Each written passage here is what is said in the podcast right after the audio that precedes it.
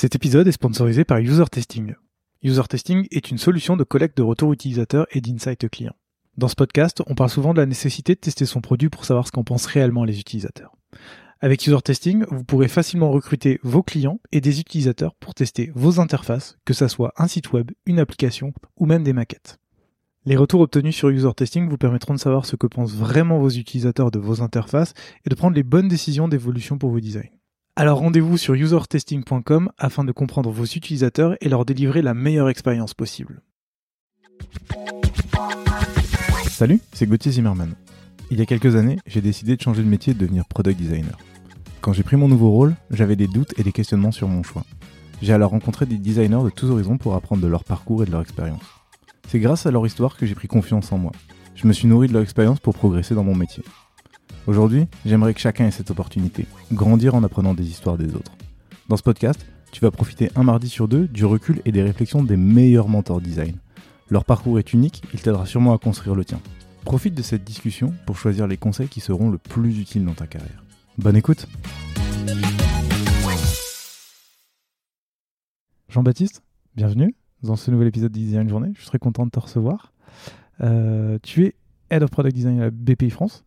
On dit la BPI France ou BPI France d'ailleurs? La BPI, BPI France? Alors on dit BPI France. Euh, pour la petite anecdote, c'était BPI, la Banque publique d'investissement. C'est long ça.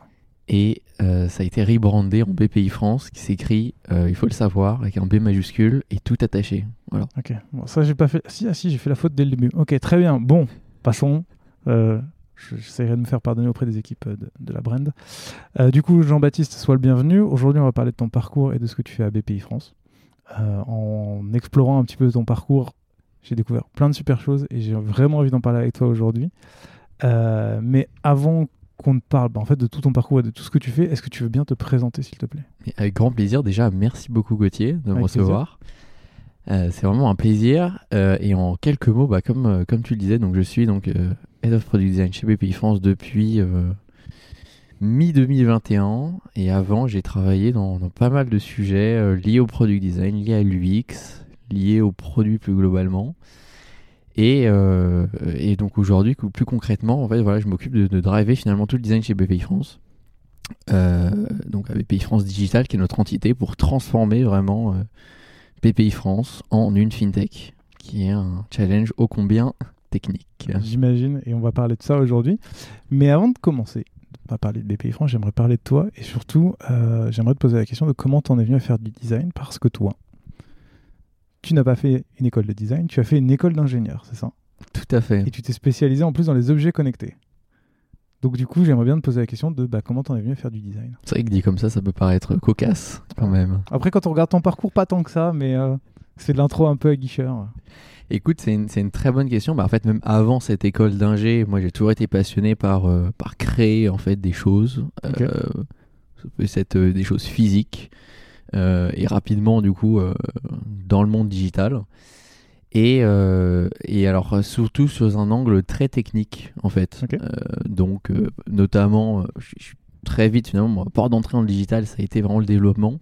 Parce que c'était finalement une façon un peu comme des Lego finalement, d'assembler des choses, de les matérialiser aussi, de les rendre tangibles.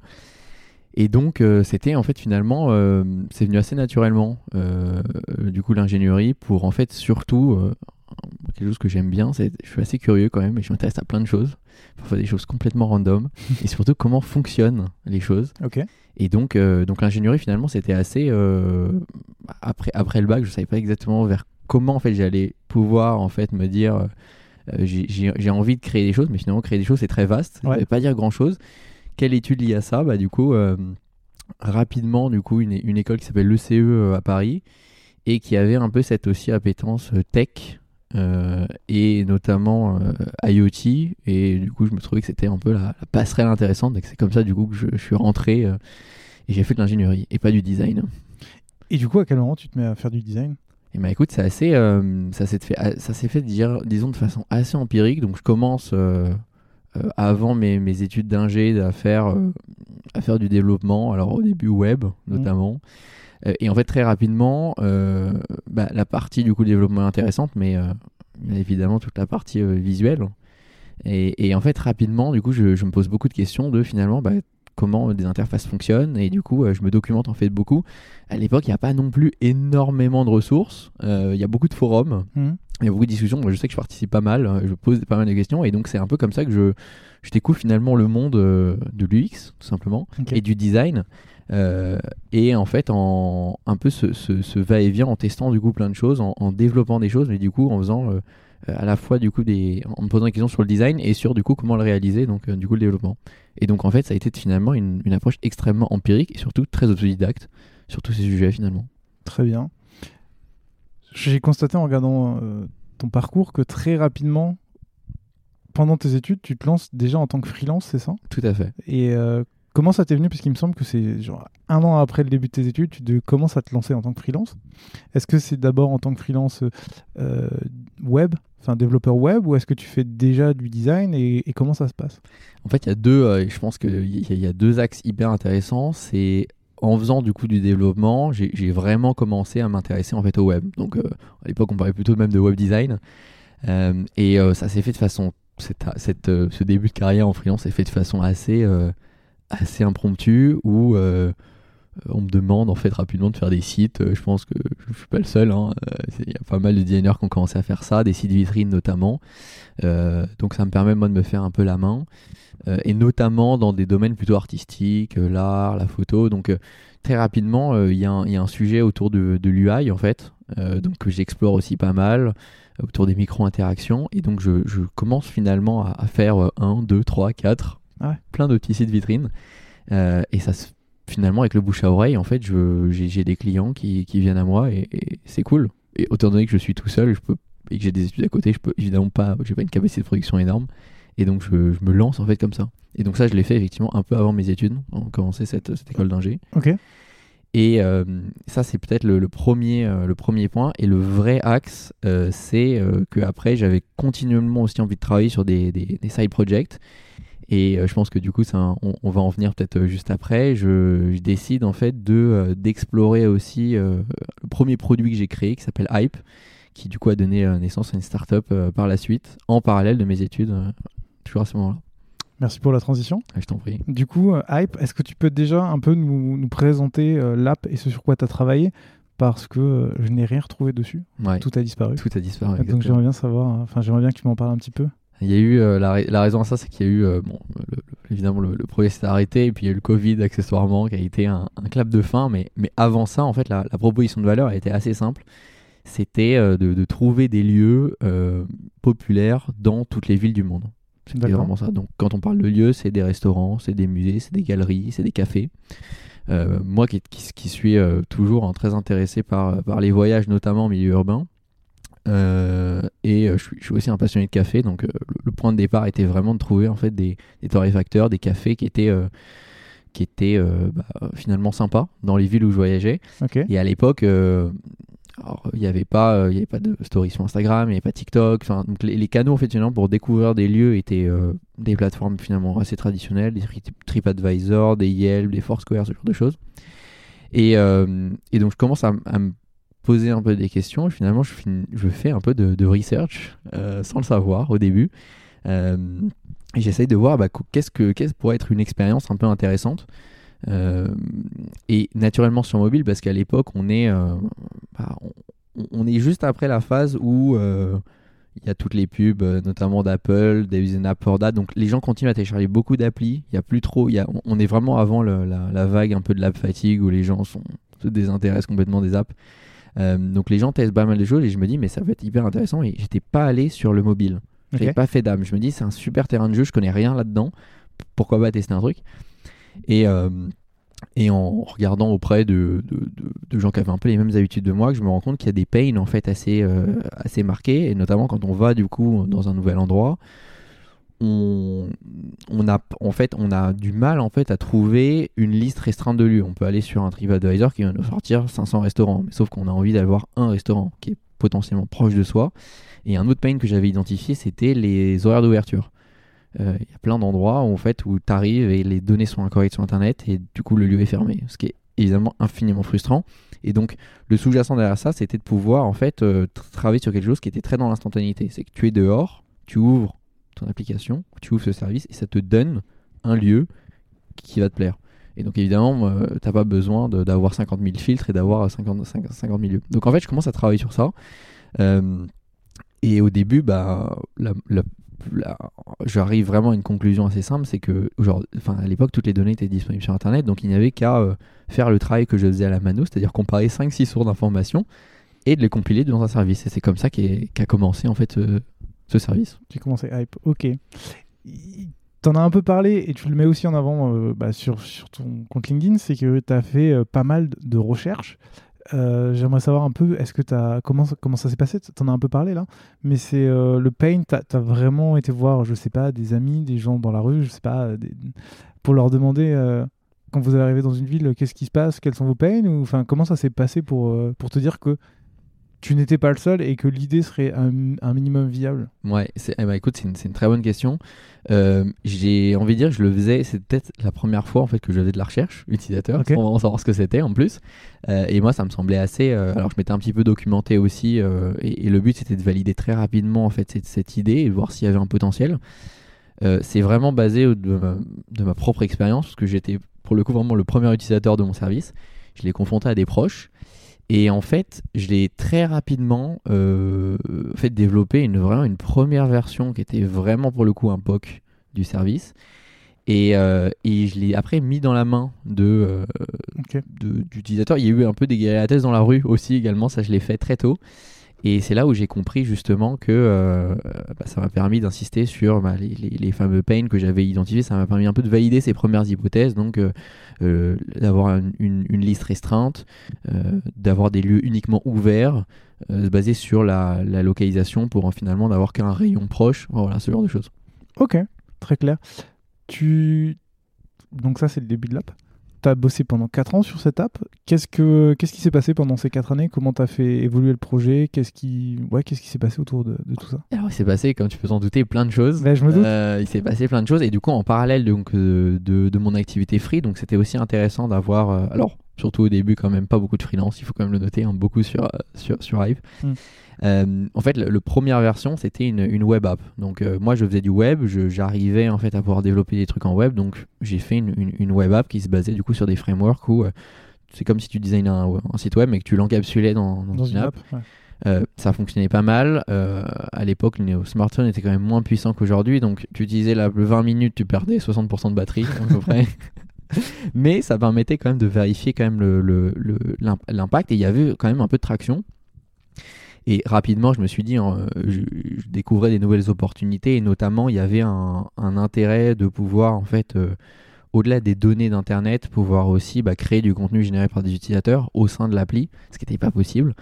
Euh, donc, Je te coupe, tu as Ouais. découvert ça comment? Parce que là, là c'est assez simple, tu dis j'ai découvert ça. Est-ce que c'est euh, c'est c'est par des retours utilisateurs? Est-ce que tu as continué à faire de la recherche? Est-ce que c'est juste toi en utilisant l'app, tu t'es dit ah ouais? Principalement des retours en fait d'utilisateurs de principalement des retours d'utilisateurs en fait. Ok. Euh, qui euh, c'était la première version c'était hyper simple. T'avais mon mail d'ailleurs euh, que t'avais vraiment tu pouvais accéder très facilement à une- Ah ouais. une- et donc j'avais quand même pas mal en fait de gens enfin pas mal plusieurs dizaines quand même ce qui est quand même pas mal de gens qui m'écrivaient des mails. Euh, et je en fait il y avait aussi quelques petits outils euh, alors évidemment à l'époque c'était moins puissant qu'aujourd'hui mais d'analytics qui permettaient aussi de voir en fait ce qui se passait dans le, dans le D'accord. produit. Et donc ça me permettait finalement de voir aussi les villes qui étaient les plus, euh, les plus populaires. Parce qu'en fait étant donné que ça se basait sur les données internet c'était de facto international.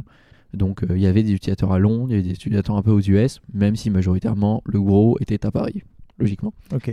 euh, et donc en fait euh, très rapidement euh, je me dis c'est il y, a- il y a vraiment quelque chose à faire. Et donc il y a un peu un tournant sans pour autant tomber dans le réseau social parce que c'était pas non plus l'envie. Et je savais que il y avait- trop de façon d'acteurs à, à, à l'époque euh, d'essayer finalement de d'essayer de, de plus engager en fait les utilisateurs de l'app qui finalement à l'époque ne pouvaient que consulter C'est-à-dire qu'ils ne pouvaient rien faire, ils pouvaient pas noter, ils pouvaient pas euh, affiner euh, leur expérience, ils pouvaient pas le partager avec quelqu'un, ils pouvaient rien- faire. Donc il y a des features un peu clés comme ça, euh, mais le problème c'est que là ça dépassait la capacité de ce que je pouvais faire, et surtout ce qu'on pouvait faire euh, en web. Donc l'appli a été intégralement refaite. Ok. Euh, C'est toi qui l'as refait Alors, partiellement. Parce que je travaillais après du coup avec un développeur. euh, et ça, en fait, j'ai commencé à le faire euh, en Swift, donc le langage d'Apple euh, pour créer des applis que je ne connaissais absolument pas. Donc, Et puis qui devait à peine de sortir. euh, et c'était les premières versions. ouais. Première version de Swift. Donc là, il y avait en plus très peu de doc. Moi qui comptais beaucoup sur la doc pour apprendre. Et ben là, il y en avait pas beaucoup sur Internet. Et, euh, et, et du coup, j'avais euh, j'avais rencontré du coup euh, un, dev qui aussi expérimentait des choses du coup en Swift. Et du coup, on, on a ensuite travaillé par la suite sur le, sur le projet. Il a intégré vraiment le, vraiment hype. Et, et là, du coup, la a été complètement refondue. Donc, le, la problématique, c'est que ça a été disponible que sur iOS, évidemment. Il n'y avait jamais eu de version Android. Parce qu'il fallait mettre l'effort quelque part. Et je l'avais mis, du coup, sur, sur une plateforme. Ce qui était déjà suffisamment challenging à gérer. Et là, du coup, il y a eu effectivement des fonctions, euh, des fonctions plus sociales. Il y a eu de la notification push, ce qui était quand même un super euh, bon en avant. Euh, le fait de pouvoir vraiment sauvegarder ces lieux, les pouvoir les partager. Et, donc, et donc ça fonctionnait quand même plutôt bien, tout en continuant d'amé- d'améliorer finalement un peu le, cœur de, l'appli qui était en fait comment bah, sourcer les données, enrichir plus de sources, Instagram, Twitter, et en allant un peu plus loin aussi dans, le, dans les critères un peu d'analyse avec euh, notamment de l'analyse sémantique. Euh, Ah ouais Ouais, ouais. Donc, allez, donc maintenant on parle beaucoup d'IA générative et tout, c'est à l'époque c'était très long. Euh, et D'ailleurs, il y avait des downsides à ça parce qu'en fait, euh, il y avait des moments où il y avait pas mal d'utilisateurs connectés et euh, les temps de chargement pouvaient être longs. Quoi. Donc voilà, il fallait. Mais oui, donc c'était poussé quand même relativement loin. Ouais, c'est grave cool. On met Hype de côté un tout petit peu. On va revenir dessus parce que en même temps que tu euh, t'occupes de Hype, donc tu l'as dit, tu fais un peu de freelance à côté. On y reviendra aussi. Tu fais tes études et il me semble qu'aussi tu pars à San Francisco pendant cette période-là. Exactement. Donc, euh, qu'est-ce que qu'est-ce que tu vas faire à San Francisco? Parce que tu vas suivre un peu de, tu fais un bootcamp en pour être en- entrepreneur. En même temps, tu vas aller dans, dans une agence. En fait, qu'est-ce que comment ça se Il passe se passe plein de choses déjà Ouais. à San Francisco. Euh, ce, qui est, ce qui est intéressant, c'est que, alors, euh, évidemment, développer il m'a pris beaucoup de temps et puis j'avais j'avais le free à côté. Euh, moi, mon école était hyper au courant de ça et d'ailleurs hyper promotrice. Euh, donc en fait, euh, à l'époque, alors euh, le directeur de l'école était, on s'entendait très bien et en fait, on échangeait quand même beaucoup. Il suivait vraiment le projet de près. Euh, donc euh, pareil, il, il m'a mis un peu en contact aussi. Et en fait, San Francisco, il y avait un, un partenariat avec une école, euh, une école là-bas, mais plutôt vraiment sous forme de, de workshop, de, de petits ateliers. Et donc euh, j'ai pu, euh, en fait j'ai pu surtout inaugurer parce que c'était un peu un crash test. il y avait pas vraiment, ils lançaient le, le programme, mais ils avaient besoin en fait de, de testeurs.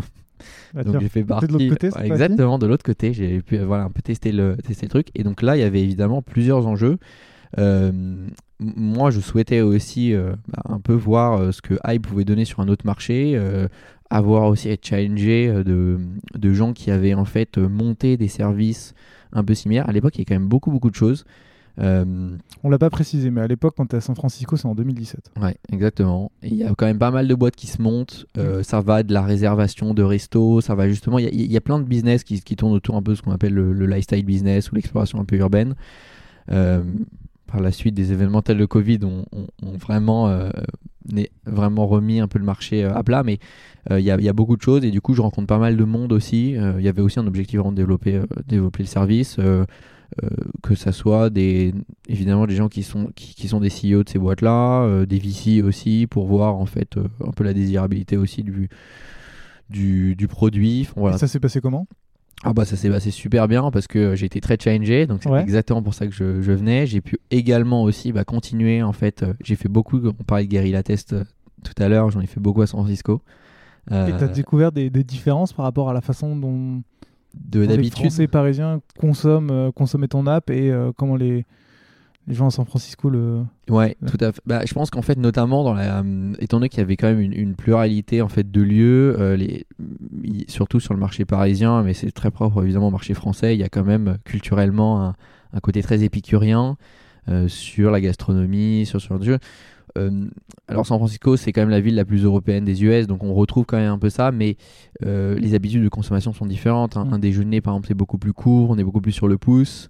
Euh, il y a des questionnements que, que, que, que j'ai pu voir, par exemple, sur les cafés. à Paris, c'était plutôt effectivement, est-ce que ça serait intéressant de voir s'il y a d'autres d'autres services que peuvent proposer, par exemple des magazines, des livres, euh, à San Francisco, c'était plutôt est-ce qu'il y a le Wi-Fi, par exemple, qu'il y a le mot de passe du Wi-Fi? Bon, voilà, il y a des choses comme ça un peu drôles hein, qu'on détecte et on voit qu'il y a des habitudes quand même de consommation sont différentes. Ouais. Ok. Et du coup, l'app évolue, mais en même temps, tu, tu vas bosser pour une agence de design. Exactement. Et euh, la, la première question, c'est euh, pourquoi, tu, pourquoi tu fais ça en parallèle de tout le reste que tu fais? Et est-ce que tu as le temps? Comment En fait, en, en lisant ton parcours, à chaque fois, je me disais comment tu trouves le temps de faire tout ça? Et pourquoi tu fais tout ça en même temps? Alors en fait, je pense que le à San Francisco, je continue à travailler pour quelques pour quelques clients en free euh, qui sont en France, hein, qui sont pas du tout à San Francisco. Euh, les sujets se terminent. Encore une fois, ça reste toujours. Alors, il y a parfois des sujets un peu plus gros, toujours en web, euh, qui sont quand même de plus en plus tournés sur des sujets design. Il y a de moins en moins, plus le temps avance, moins je prends en fait, parce que je sais que j'ai moins l'expertise en termes de dev, et donc euh, je, je travaille sur des sujets UI, sur des sujets UI, Tu commences Ouais, lentement à te spécialiser. Exactement. Et, euh, et, donc, sans- et donc, en fait, euh, à, cette, à ce moment-là, en fait, c'est plus un, pareil, un, un- moment où je rencontre beaucoup de monde. Le, la- le produit en tant que tel, Hype, en fait, tourne. Mhm. Et en fait, c'est plutôt de la maintenance. Donc, j'ai euh, j'ai continuellement en fait envie de travailler sur des, nouveaux sujets euh, qui sont parce que là en fait ma, ma, casquette c'est de, de, pitcher. Je pitch énormément hype euh, je continue en fait à, avoir des feedbacks sur le produit sur la boîte sur des potentielles collaborations aussi ce genre de choses. Et je rencontre vu que je rencontre quand même pas mal de monde je rencontre un français qui Olivier qui, qui a monté enfin qui vient de monter en fait une une agence euh, alors évidemment, il fait partie euh, de, de- de- de plein d'agences, mais il commence à faire des trucs assez cool avec des clients euh, très diversifiés, Lyft, Stanford. Et, euh, et on parle, il est intéressé du coup par, euh, par Hype. euh, et d'ailleurs, je crois qu'il était utilisateur en fait de Hype. Ah, stylé. Donc c'est assez marrant. Et, et on commence à discuter et, et il me parle en fait de sujets, de sujets qui sont liés au product design, donc un peu UX au début et un peu, un peu transverse dans son agence. Et du coup, il me propose de collaborer. Et donc je me dis, mais c'est une super, ça, pareil, je vais pouvoir découvrir de nouvelles choses et donc je fais ça, euh, je fais ça en parallèle, à raison de quelques jours par semaine. Ok. Et ça me plaît et du coup je continue. Et tu fais, tu, tu restes pas longtemps là-bas, il me semble que tu restes trois mois, c'est ça? Je reste effectivement euh, trois mois. euh, alors, sachant qu'à l'époque, je n'avais pas de visa de travail à San Francisco euh, classique, donc euh, je, je fais quand même quelques allers-retours. Euh, le, le, programme vraiment euh, dure quelques mois avec, euh, avec du coup mon école. Et après, par contre, je reviens aussi pour, euh, pour travailler du coup sur des sujets euh, avec euh, iTime Labs, donc qui est le nom, qui est le nom de l'agence. Ok. Et tu travailles sur quoi pendant, ce- pendant- dans cette agence? Parce que il, il me semble que c'est une agence qui est normalement spécialisée dans les images de marque. Et toi, tu vas plus être sur le côté produit. Du coup, qu'est-ce que qu'est-ce que tu fais là-bas? Qu'est-ce que tu apprends Et comment ça t'aide pour la suite? Ouais, alors c'est effectivement ça, c'est c'est plutôt euh, branding et, euh, et, et UI en fait. Euh, ils avaient aussi une, une partie motion qu'ils avaient, mais voilà, on reste quand même plutôt sur la partie finalement euh, euh, visual identity ou branding. et en fait, ils commencent en fait à avoir des sujets vraiment produits avec leurs clients par extension. Et ils n'ont pas forcément du coup de designer. Et donc moi, j'ai travaillé en fait sur pas mal de sujets. Alors des sujets de de- d'associations, de, de, plateformes web, Stanford, Lyft aussi. On a un petit sujet, en- un petit sujet en- sur l'interface euh, des drivers. Et, euh, et donc c'est plein de petits sujets en fait euh, qui durent quelques semaines, euh, qui sont hyper intéressants. On contacte en plus direct avec les clients, donc, donc très cool. Et ça permet de voir du coup un, un grand panorama de, de, de sujets. C'est à ce moment-là un peu où tu découvres comment ça fonctionne vraiment? Parce que je veux Oui. hype, en fait, tu t'apprends apprends sur le tas. Quoi. Complètement. Et là, là, tu découvres comment c'est organisé dans, dans différents types de boîtes. Exactement, je vois comment ça, ça- comment ça, se, comment ça fonctionne et surtout comment. Euh, bah, Il y a, un, sujet très intéressant parce qu'encore une fois, c'est une boîte de, euh, de branding quand même au début. Et donc, comment se fait finalement la passerelle, même en termes de- de- d'idées créatives, entre vraiment la partie vraiment DA branding et du coup le product design? Et ça, j'ai trouvé ça très intéressant. Et pareil, c'est un truc que j'ai aussi voulu développer après euh, avec le temps. Mais, euh, mais c'est du coup plein d'expériences. Euh, ça dure pas hyper longtemps, ça dure quelques mois, mais Ouais. euh, Qu'est-ce qui fait d'ailleurs que tu enfin, que n'essayes pas d'avoir un, visa pour rester, pour bosser un peu là-bas ou... Alors, j'ai passé un super moment là-bas. Euh, culturellement, les US, euh, c'était pas pour moi. Je suis très Ouais. attaché à la France. Je suis très attaché en plus à Paris. Euh, donc, c'était de toute façon, il n'y a jamais eu vraiment plus d'ambiguïté. Euh, je savais très bien qu'en en arrivant, je, je- revenir. Ça, mon séjour a duré un peu plus longtemps que prévu, mais j'étais très content en, en rentrant à Paris. Très bien. Tes études se finissent en 2018, donc un peu, après cette période-là. Qu'est-ce que tu retiens de tes études en plus de tout ce que tu as fait à côté? Est-ce que, la question est un peu naïve, mais est-ce que tes études, elles t'ont aidé dans ton parcours? Et, euh, et si oui, comment? Et sinon, pourquoi? C'est un. Alors, euh, la, question que je m'étais posée en, je crois, en première ou deuxième année, c'était en fait, est-ce que ça valait le coup de continuer? Euh, Parce que forcément, bah, j'avais plein de choses et j'étais beaucoup plus euh, intéressé, épanoui, investi dans ce que je faisais à côté, qui commençait finalement à, à, s'accumuler. un petit peu de temps en plus. Ah, d'ailleurs, majoritairement, hein, majorité de mon temps. et je me suis posé la question pour différentes régions, j'ai voulu quand même continuer. bon, il y, a aussi un aspect, hein, pour être très transparent aussi, de sécurité. Hein. Et puis bon, étant donné que j'avais quand même commencé, c'était quand même bête de d'arrêter en cours de route. D'arrêter en cours de route, sachant que l'équilibre était quand même, euh, enfin je pouvais le trouver, sachant que la majorité de mon temps et mon énergie, mon focus, je pouvais le mettre dans hype, dans des projets, des collaborations. Donc donc c'était un bon euh, un, bon équilibre. Euh, je pense qu'en fait c'est alors, je pense qu'en fait, en termes de, de, de, de skills, ça m'a assez peu apporté de choses. Mais par contre, ce qui est intéressant, alors, je quelqu'un d'assez curieux. Donc en fait, euh, d'un point de vue purement intellectuel, tu apprends plein de choses. Tu apprends plein de choses de comment ça fonctionne, des choses parfois très techniques. Euh, ça, t'ouvre forcément. Euh, et, je pense que dans, dans ta façon de, de, de, concevoir, de, trouver, de, peut-être percevoir une idée, cet aspect finalement qui est intrinsèquement cartésien est hyper intéressant. Donc en ça, je trouve que ça, ça, a pas mal aidé. Et après, évidemment, j'ai fait des rencontres hyper intéressantes. Mmh tant d'un point de vue perso que d'un point de vue professionnel aussi. Donc, euh, mais, mais je pense qu'il faut, il faut creuser, en fait. Ouais, ouais, très bien. Je l'ai dit, tu finis tes études en 2018 Tout à fait. Hype se finit en 2019, un an après. On va revenir dessus. Mais il se passe quoi pendant cette année entre la fin de tes études et, la fin de Hype? Alors, du coup, je suis de retour à Paris. Je continue du coup à travailler pour euh, j'ai des clients. J'ai pas mal de, sujets assez intéressants. Euh, euh, notamment des porteurs de projets, des, des, services. Alors, ce qui était intéressant, c'est que Hype euh, était aussi une excellente carte de visite pour mon activité de freelance. parce que c'est enfin du coup ça à, la fois du coup sur l'aspect produit et puis sur tout ce qui englobe hein, donc c'est donc c'était assez intéressant des des, des, notamment dans le sport. bon voilà, il y, a eu quelques, quelques, collaborations intéressantes. Donc activité de free. Euh, Hype continue du coup à me prendre euh, du temps. Euh, surtout post-San Francisco, je me rends compte que c'est très dur de trouver en fait le modèle économique. En fait, c'était aussi un peu la, une, des recherches. Il est extrêmement dur à trouver. J'échange avec pas mal de monde. À ce moment-là, le, climat est un peu plus complexe déjà au niveau des boîtes. Mapster s'est lancé il n'y a pas si longtemps que ça. Et ils sont assez peu connus à l'époque. Euh, qui est aujourd'hui finalement un des seuls hein, qui, a, réussi et qui n'a pas en plus complètement trouvé de modèle économique, mais qui continue à tourner. Euh, il commence à y avoir des premières en plus boîtes qui ferment. Dojo par exemple, qui était un, service, euh, peut-être certains se, souviennent, ferme quasiment à ce moment-là. Et, et je tente quand même quelque chose qui a duré quelques mois en fait, qui était une des limitations de, de Hype, qui était que, étant donné que ça se basait sur les données d'Internet, tous les nouveaux lieux ne rentrait pas et ne pouvait pas être visible dans l'app. Donc, créer en fait une, une app auxiliaire qui s'appelait La Carte, qui était uniquement dédiée sur le marché parisien. Et qui, là, pour le coup, il n'y avait pas vraiment d'intelligence derrière. C'était euh, bah, trouver des lieux, euh, les démarcher et les intégrer, du coup, dans l'app, euh, comme une sorte de magazine, en fait, digital, dans lequel on pourrait, en fait, on pourrait réserver une expérience. et donc, créer quelque chose d'un peu unique. Par exemple, il y avait euh, le groupe du casque qui avait créé euh, des cafés. Et donc, on avait créé une dégustation de café qu'on pouvait découvrir et réserver dans l'app. Ok. C'est très bien. C'est absolument pas scalable. Euh, ça ne fonctionne pas. c'est très, très bien intellectuellement parlant. C'est super. En termes d'expérience, la jonction entre les deux était super. mais évidemment, c'est très peu scalable. Et, et c'est à ce moment-là où bah, les complexités, évidemment, s'additionnaient.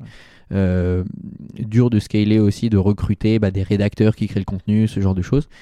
Et le Covid est arrivé. Euh, et évidemment, du coup. Du coup, les deux apps. Euh, les deux. Exactement. Parce que bah, forcément, pendant le Covid, tout a été shut down. Post-Covid, il y a eu. ça a été quand même hyper intéressant de voir les évolutions en termes d'usage. On parle notamment de la livraison à emporter qui était beaucoup moins présente avant. les données quand même au global hein, sur toutes les plateformes étaient, avaient quand même pris un sacré coup de vieux. Il y avait beaucoup de données obsolètes. Et, euh, et à ce moment-là, je me dis, bon, j'ai deux possibilités. Soit je me replonge et j'essaie de comprendre ces nouveaux usages, ce que je trouve absolument passionnant et c'est pas impossible que je le fasse un jour. Soit du coup, je me concentre sur d'autres choses parce que bah, je travaillais sur d'autres sujets en parallèle. Et donc, ça a été une euh, crépuscule et la fin du coup de ces, de ces, de ces deux services. Tu retiens quoi de, de toute cette expérience depuis entre 2014 et, et, le Covid sur, sur cette application? Si tu avais un truc à partager, genre le truc que tu retiens? Bah, moi, je trouve que le, le côté euh, boo- bootstrapper une app euh, avec, pour le coup, quand même, euh, pas de compétences et, et- et tout a été vraiment euh, fait avec la version la plus minimale possible, la plus, euh, la plus frugale possible. Euh, je, trouve qu'elle est, hyper intéressante. C'est, c'est, t'a- t'apprends euh, évidemment infiniment. Et alors, euh, si on doit garder une métrique qui est, parce que forcément, c'est le genre de service qui, n'a pas non plus une récurrence d'usage. On ne va pas sur Hype tous les jours, à moins de voyager tous les jours. N'est pas le cas de la- la- la- l'audience. J'avais regardé euh, vers euh, l'apogée en termes d'utilisation de service. Il y avait euh, du- donc d'utilisateurs actifs qui activaient l'app à peu près trois fois par semaine, ce qui était une bonne activation déjà. Il y avait à peu près 45 000 utilisateurs. Ah, c'est pas mal. Donc c'est plutôt bien. C'est plutôt bien et donc c'est intéressant parce que bah, ça a été vraiment, je, je- je pense, un produit qui était vraiment basé sur euh, évidemment des frictions d'utilisateurs de, de, de plateformes existantes. Après, le scaler, en rendre un business, ça, j'ai pas réussi à le faire. Euh, la marche était beaucoup trop haute et euh, bon, le, le- contexte a fait que, mais même sans que le Covid, de toute façon, ça aurait pas pu, j'aurais pas pu scaler. Mais c'est, mais c'est assez génial. Et puis en fait, d'avoir une, une, c'était vraiment une sorte de laboratoire d'expérimentation à, à- à ciel ouvert, c'était, c'était génial. T'as encore des petits projets comme ça à côté aujourd'hui ou t'as plus le temps de t'en occuper? Alors aujourd'hui, non, euh, plus trop. Euh, je, je continue à, à, à avoir deux trois, deux, trois sujets, de, de noter quelques idées. C'est quelque chose que j'aimerais bien faire. Euh, peut-être en dehors du digital aussi, mais pour l'instant, pour l'instant, j'ai pas le temps. J'imagine. On en reparlera tout à l'heure. En parallèle de tout ça, tu continues ton activité de freelance, c'est ça? Tout à fait. Et d'un moment, tu finis par bosser pour la BNP Exactement. ouais, en tant que lead UX designer. Exactement. Et c'est le, le pas euh, dans le milieu des fintech. Là, c'est pour ça que c'est pour ça que je prends le temps d'en parler. Euh, Qu'est-ce qui déjà euh, tu bosses dans un service très précis de la BNP. Est-ce que tu peux nous, nous présenter, nous expliquer ce que tu faisais, pourquoi tu étais là-bas? Exactement. Alors moi, je travaillais à l'époque pour l'entité qui s'appelle PACE, qui, euh, veut dire Partner in Action for Custom Experience. Donc en fait, qui est vraiment une entité euh, euh, transverse pour transformer le groupe BNP Paribas. D'ailleurs, ça fait écho à d'autres collaborations par la suite. Euh, et en fait, ça se fait complètement par euh, un peu par hasard. J'avais quand même beaucoup travaillé pour des petites boîtes, des agences, des startups, des scale-up, jamais dans des grands groupes. Le, le domaine bancaire, je pense que j'avais une certaine curiosité. Je connaissais très peu en fait ce domaine-là. Par contre, j'étais assez curieux, plus d'un point de vue euh, utilisateur de néobanques qui commençaient à émerger, euh, et finalement de, mais plutôt sur cette vue client. En fait, je trouvais ça assez intéressant, euh, sans pour autant penser que j'allais forcément travailler dans, dans- le design, dans, le design bancaire. Et donc j'arrive, le- le sujet en fait est, est, est assez vaste. Euh, c'est sur travailler sur, sur en fait tout un tas d'expériences. On est là vraiment dans des choses très conceptuelles de transformation. On n'est pas du tout sur de l'opérationnel. Euh, pensez par exemple les agences euh, du groupe BNP. Donc c'est pas que BNP Paribas France, hein, mais l'intégralité des banques du groupe. Dans 50 ans, dans un monde sans cash, Ah ouais, ok. donc on est vraiment sur des sujets d'innovation. Euh, on est sur des sujets aussi un peu plus court terme. Euh, un des premiers sujets sur lesquels j'ai travaillé euh, à, l'époque, on commence à parler de, de, du DSP2. Donc c'est une euh, bon pour, vulgariser, c'est une réglementation européenne qui permet de, de, de rendre en fait les flux bancaires accessibles euh, et de pouvoir se les partager. Donc base de l'open banking. Euh, et donc on travaille sur des applications pour, euh, enfin en tout cas des usages pour euh, euh, bah, justement euh, le, le- le- les crédits immobiliers, euh, une maison plus durable, ce genre de choses. Donc plein de sujets, en fait, c'est vraiment un laboratoire. Euh, et évidemment, euh, bah, il y a énormément de sujets d'expérience au global et qui ne sont pas que des expériences que digitales. Parce que euh, bah, on parle de digital, mais comment ça s'interface avec bah, les agences, donc le monde physique. Et c'est un, un premier pas dans euh, ces expériences un peu hybrides qui me passionnent euh, de rencontres en- justement entre le monde physique et le monde digital. Euh, et donc ça a été, euh, ça a été hyper intéressant. J'ai une question à te poser quand tu me racontes ça. C'est euh, c'est pas trop frustrant d'être dans un. Enfin, là, tu me le racontes, je, me dis, ça doit être trop bien d'imaginer à quoi ça va ressembler dans 50 ans dans les agences, comment tout va s'interfacer, s'il n'y a plus de cash, comment ça va se passer. Mais en même temps, tu réfléchis à quelque chose qui, pour moi, dans ma tête, ça, ça va être pris, mis dans un dossier, le dossier va être euh, rangé et il va plus rien se passer. Et ça, ça va être chouette à mettre sur un portfolio, mais c'est très conceptuel. Et encore, vu que tout est sous NDA, tu peux même pas mettre sur, sur le portfolio. Par contre, c'est bien pour toi. C'est exactement ce, ce pourquoi, en fait, euh, ça s'est pas poursuivi. C'est que c'est extrêmement changing, intellectuellement parlant. On, on- on est sur un, un terrain qui est, euh, qui est, qui est- qui est hyper fertile, qui, Ouais, qui- ça j'imagine. En termes de, de- de créativité, on, on- c'est- assez génial. Et encore une fois, le, le- le domaine bancaire, euh, surtout sur du retail, euh, c'est euh, bah, ça accompagne le- une vie d'une personne tous les jours. Ouais. Enfin, par contre, c'est la, pro- la problématique, c'est qu'il n'y a rien qui sort. Ouais. Il n'y a rien qui sort. Tu ne crées pas de produit, tu ne peux pas. Et même, il y a quand même une certaine, euh, un vrai intérêt ou comment tu vas aller ensuite. Tu as plein d'hy- d'hypothèses, tu lances ton produit, tu le confrontes à la réalité, tu apprends énormément. Et ben ça, tu peux pas le faire. Oui, que- j'allais te poser la question. Est-ce que tu as un peu euh, la possibilité de, je, bah, je sais pas, de parler avec des clients, de parler avec des personnes en agence pour savoir comment elles travaillent, comment elles font, ou tu restes juste bah, dans une salle et puis vous êtes plusieurs à réfléchir, peut-être même tout seul, à réfléchir à quelque chose. Tu montes l'idée, c'est bien. Non, y a, enfin, pour le coup, il y avait d'autres designers et, et, en fait, c'était intéressant parce qu'il y, avait en fait euh, bah, discuter avec des clients finaux euh, euh, et pouvoir conduire de la recherche quand même. euh, Oui, donc ça, tu pouvais le si, faire. si, on peut complètement le faire. Mais encore une fois, c'est c'est très spéculatif et, Mm. et- et au plus proche, tu peux évidemment confronter des, des prototypes d'un service qui parfois est quand même assez futuriste. Et donc, forcément, il y a un biais. Ouais. Et donc, on peut aller jusque, jusque ça, mais l'utilisateur final, il, il- il donne effectivement. euh, déjà, il- ça, lui, ça lui oblige en fait de se projeter dans un futur euh, relativement proche.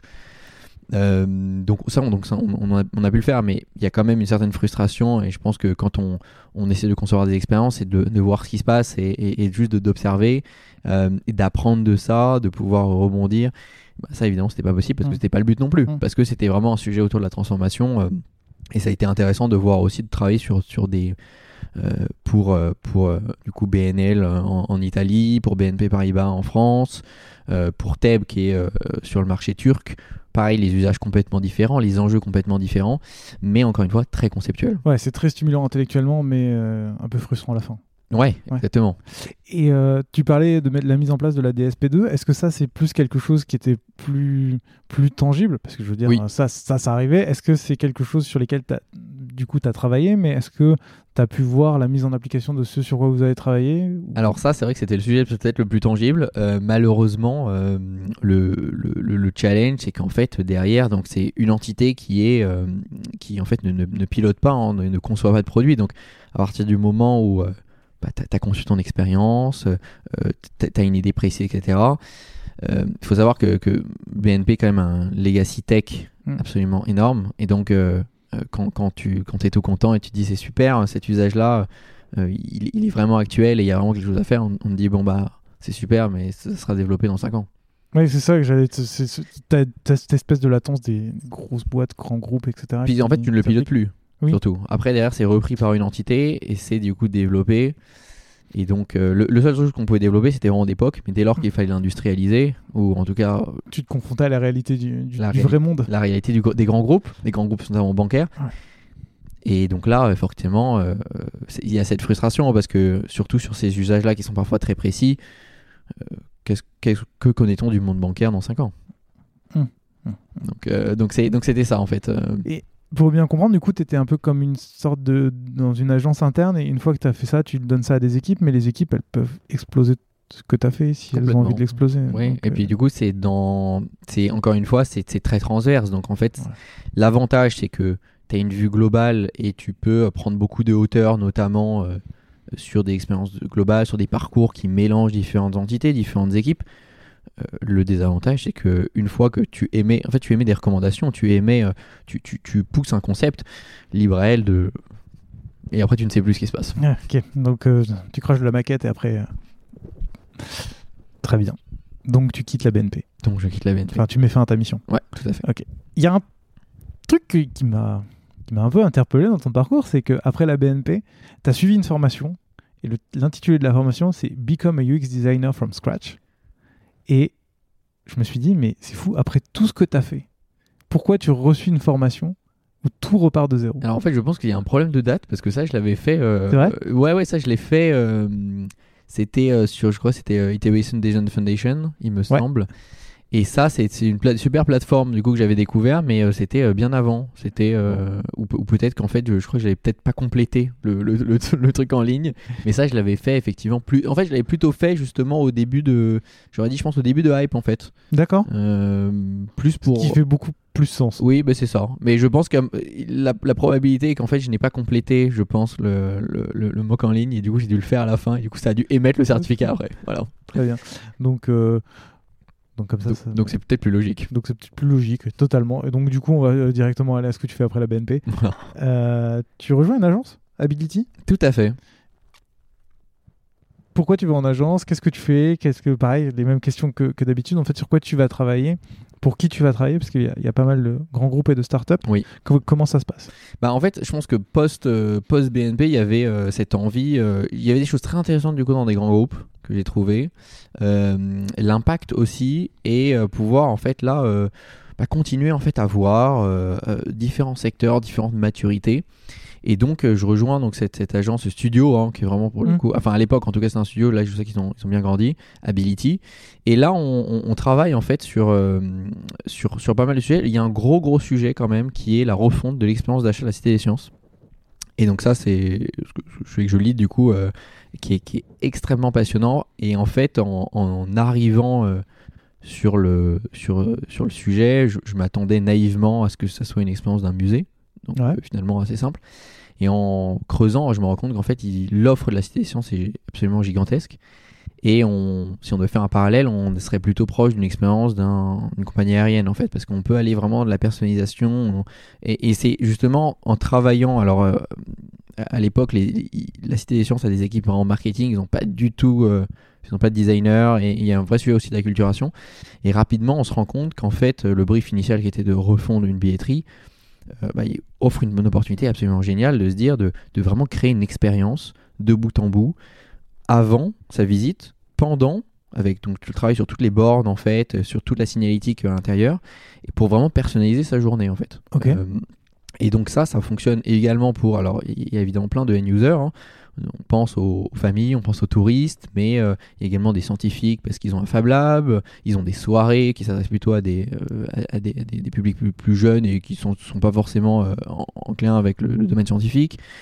Et donc comment on arrive à, euh, à, à créer en fait tout ça de façon très, euh, très, très harmonieuse? Il y a aussi leur- leurs abonnés aussi, donc il y, a- une dimension aussi même euh, marketing, de cross-sell, d'upsell qu'on essaie d'intégrer. Et surtout une offre qui était vraiment très complexe. Donc on essaie de remettre vraiment tout ça à plat.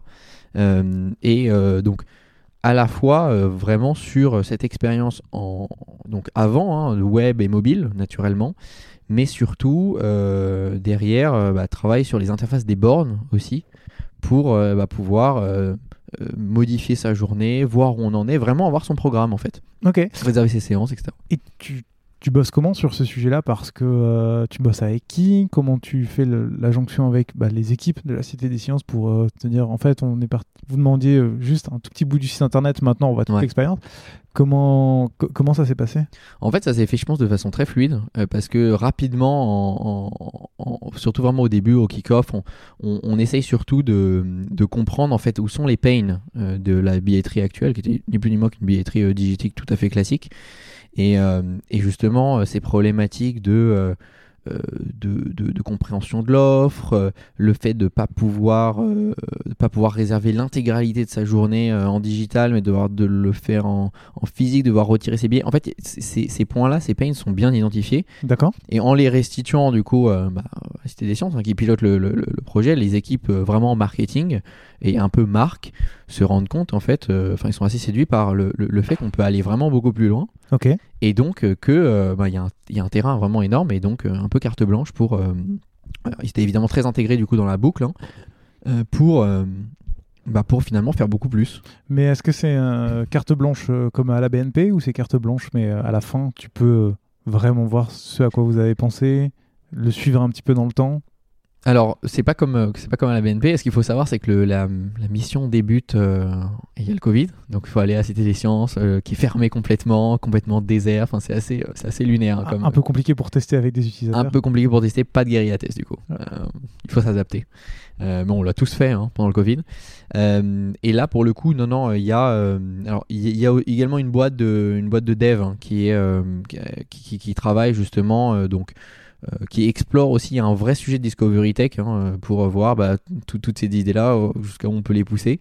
Euh, et en fait, euh, alors quand la mission se termine, la mission dure quand même plusieurs mois. hein, euh, tous les sujets textes sont pas complètement levés. Donc euh, moi, je sais que j'ai regardé il y a pas si longtemps que ça. Il y a une partie, il y a, il y a encore des choses qui sont pas encore complètement développées, mais ça le sera, euh, notamment sur la partie physique.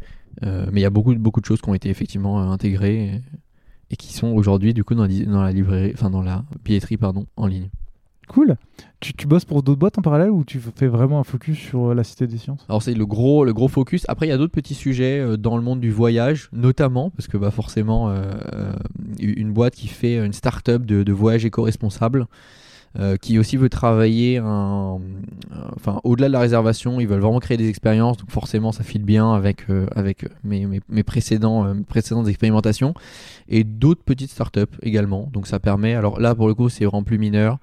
C'est des sujets qui sont plus délimités en général en termes de parcours ou en termes de maille de feature. RTL aussi, hein, un sujet vraiment plus autour de, autour de, de l'UX de parcours mobile. Ok, très bien. Tu restes pourtant que 7 mois dans le. Ouais, dans un- le un- un- studio ouais, effectivement. M- Malgré, euh, bah, a priori, la super mission de la Cité des Sciences, qu'est-ce qui fait que tu passes à autre chose? Cité des sciences qui se termine, du coup. Euh, et en fait, c'est parfait parce que c'était euh, c'était vraiment le, le, le bon timing pour après, derrière, bah, me dire qu'en fait, bon, j'avais plein de sujets en- un peu en parallèle et, et peut-être l'envie du coup de me focus sur quelque chose euh, que j'avais jamais fait un peu aussi euh, auparavant. Et donc, euh, donc c'est pour ça que la mission se termine et, et, et je, je réfléchis après par la suite à ce que je vais faire.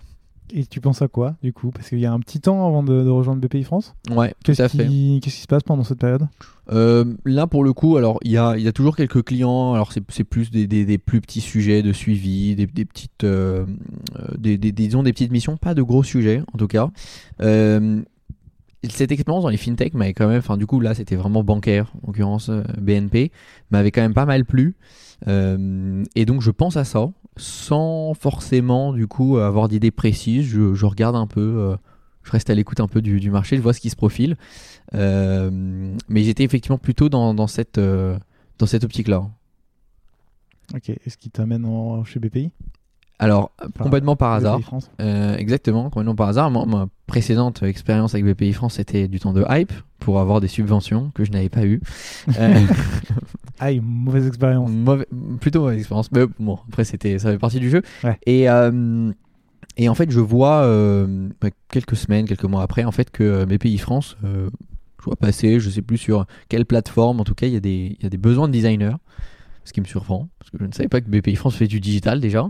Et, euh, et donc, je rentre en contact avec, euh, avec les équipes digitales de l'époque et euh, je commence à collaborer. je commence à collaborer avec eux donc en début d'année 2021.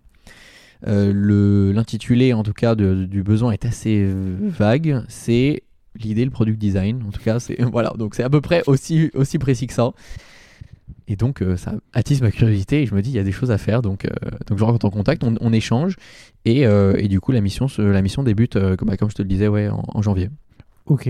Première question, du coup, c'est quoi, plus précisément, une fois que tu as, fait tout ça, une fois que tu as passé les entretiens, c'est quoi ton, ton rôle? Enfin, en quoi ça consiste? Alors en fait, il y a, moi de ce que je comprends en tout cas à l'époque, il y a quelques designers euh, qui se travaillent un peu dans, une, euh, dans, un, dans un centre de service, donc qui fonctionne pareil, un peu comme chez, euh, un peu comme chez BNP, donc en transverse pour toute, pour toute la boîte. D'accord BPI France est en pleine transformation, euh, en plein cœur de sa transformation du coup en fintech.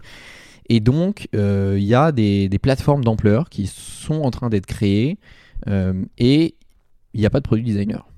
Aïe. Il n'y a pas de produit designer, ou en tout cas, euh, il n'y a, euh, y a, il y a pas cette réflexion. Il y a pas, le design n'est pas du tout intégré dans les équipes en continu, plutôt intégré par, par, par mission, ce qui n'est pas en général euh, Une bonne... ouais, Très ouais, bon ouais. signe.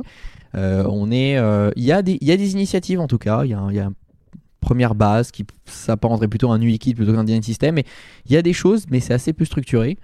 Et donc, il faut, Structurer tout ça. il faut structurer tout ça. Il faut intégrer le design dans la transformation de BPI France. Très bien. Du coup, ce qui m'amène à la question suivante, c'est. euh, je me souviens quand on a commencé à parler avant même, euh, avant même de se rencontrer, c'est la question que j'avais, c'est euh, en fait, il y a quoi comme design chez BPI France? Parce que moi, j'ai vraiment ce cliché de je bosse en startup, BPI France est juste là pour donner des subventions aux boîtes. Tu vois, vraiment très limité. Du coup, peut-être deux questions. La première, c'est est-ce que tu peux représenter BPI France dans, dans sa globalité pour qu'on se fasse une bonne image de ce que c'est? Et la deuxième partie, c'est le design de quoi? Mais c'est deux excellentes questions et c'est des questions d'ailleurs que se pose beaucoup de monde. C'est normal. On, est, on est un peu au début de cette aventure. Alors, Tu ne le sais peut-être pas, mais Design Journeys est un podcast que je produis sur mon temps libre et de manière totalement indépendante. Alors si tu souhaites m'aider dans cette aventure, sache que j'ai ouvert une page KissKissBankBank sur laquelle tu peux faire un don pour soutenir l'émission. Cela m'aidera à payer les frais d'hébergement du podcast, du site internet, mais également à préparer de nouveaux projets que j'ai en tête depuis un petit moment. Si ça t'intéresse, tu trouveras le lien dans la description. Allez, maintenant je te laisse avec la suite de l'épisode. de façon plus générale, BPI France, donc historiquement la banque publique d'investissement, ce qu'on fait, c'est que euh, on finance et on accompagne donc les entrepreneurs. Ça, ça va de la création du coup euh, de leur boîte, donc des porteurs de projets, jusqu'à des grands groupes qui vont à l'international. D'accord Donc c'est vraiment tout ça qu'on fait. On est évidemment bien plus que euh, une, une banque qui, euh, qui donne de l'argent à des startups. C'est ce qu'on ce qu'on voit et c'est cette image euh, nous, colle encore à la peau, mais en fait on fait bien plus. Euh, et euh, et aujourd'hui on est vraiment... euh, alors on est un organisme parapublic. euh, et on est vraiment là pour, euh, bah, pour dynamiser le, le- le terreau économique en fait euh, entrepreneurial français et européen. Donc c'est vraiment euh, voilà ce qu'on fait. Et, euh, et du coup, concrètement, toi, ton équipe, on va en parler plus dans le détail après, mais c'est pour bien comprendre. Là, un peu naïvement, j'ai envie de te dire, euh, ouais, vous intervenez où? Parce que c'est un peu du prêt bancaire, peut-être il y a une, une ou deux interfaces. Euh, c'est très cliché hein, ce que je te dis là, mais c'est juste. Vous, vous designez quoi? Vous, Alors- vous intervenez sur quoi? Sur quel sujet? Alors c'est c'est- en fait pour bien comprendre ça en fait c'est que donc là, BPI France c'est assez alors BPI France c'est aussi la fusion de plusieurs banques euh, qui parfois datent d'il y a plus de, de 10, 15, 20 ans. Ok. Euh, BPI France officiellement hein, a été créé en 2012. Et donc, euh, donc c'est une banque d'investissement. Et donc, euh, enfin, la- l'activité finalement de, de financer hein, des, des boîtes, euh, elle, elle se passe naturellement du coup, historiquement de, de digital.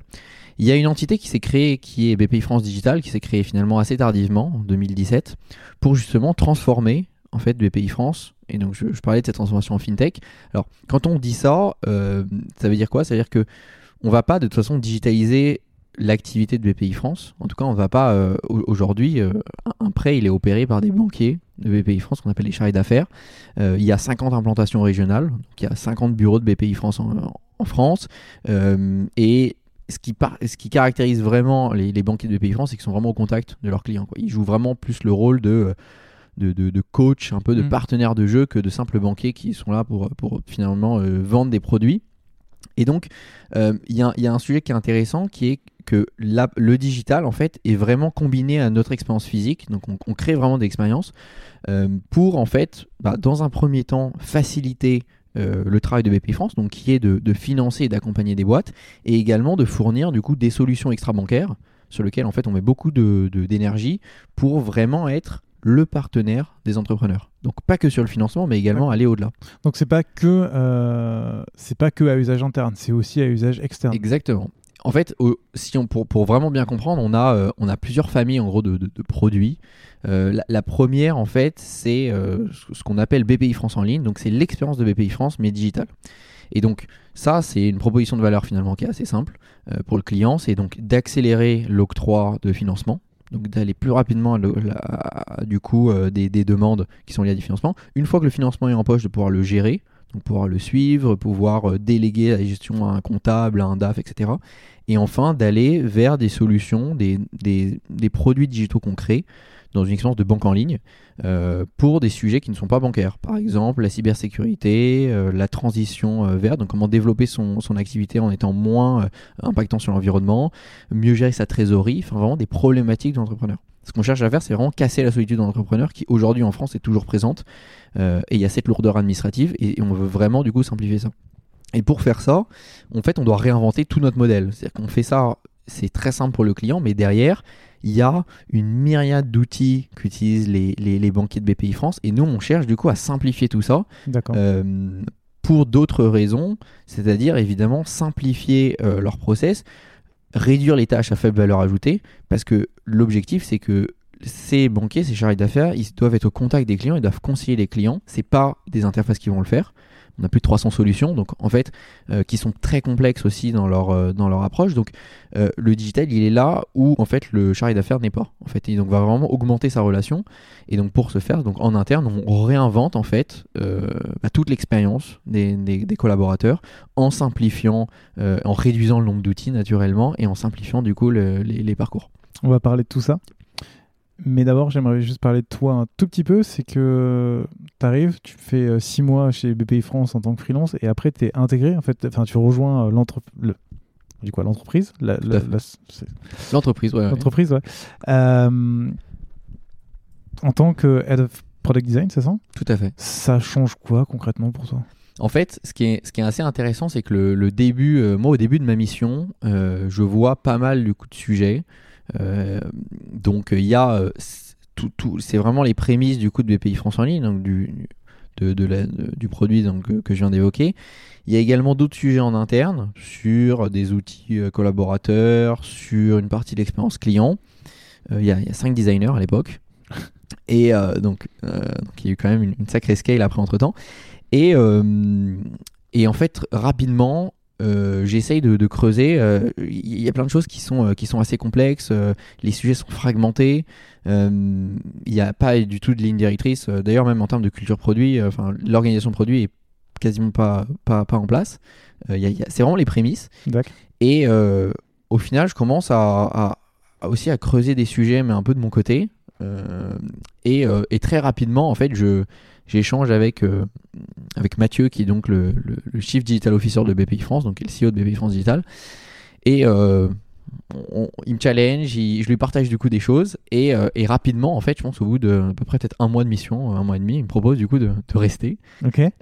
Et, et du coup, vraiment bah, de piloter le design et de construire finalement bah, tout ce qu'il faut construire en fait. Et, et surtout d'amener le design à un, en tout cas un stade beaucoup plus stratégique parce que à l'époque c'est vraiment les designers sont là vus comme des, gens qui créent des maquettes euh, et donc euh, finalement créer, euh, créer, une organisation, créer une organisation de design. C'est ce défi-là qui te pousse à, arrêter le freelancing et à, rejoindre BPI France? Bah, En fait, à, l'époque, j'avais évidemment aucun intérêt à faire ce que je faisais en freelance en interne.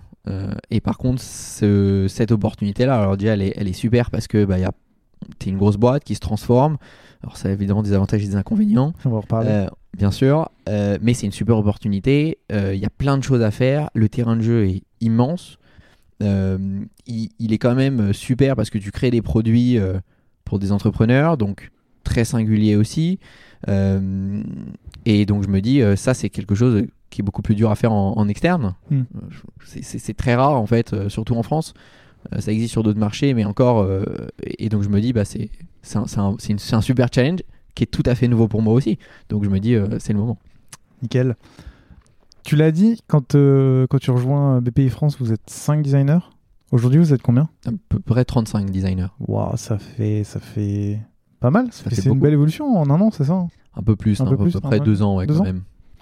Et euh, aujourd'hui, ton équipe, elle est, elle est constituée comment? C'est quoi les rôles dedans? Comment vous êtes organisé?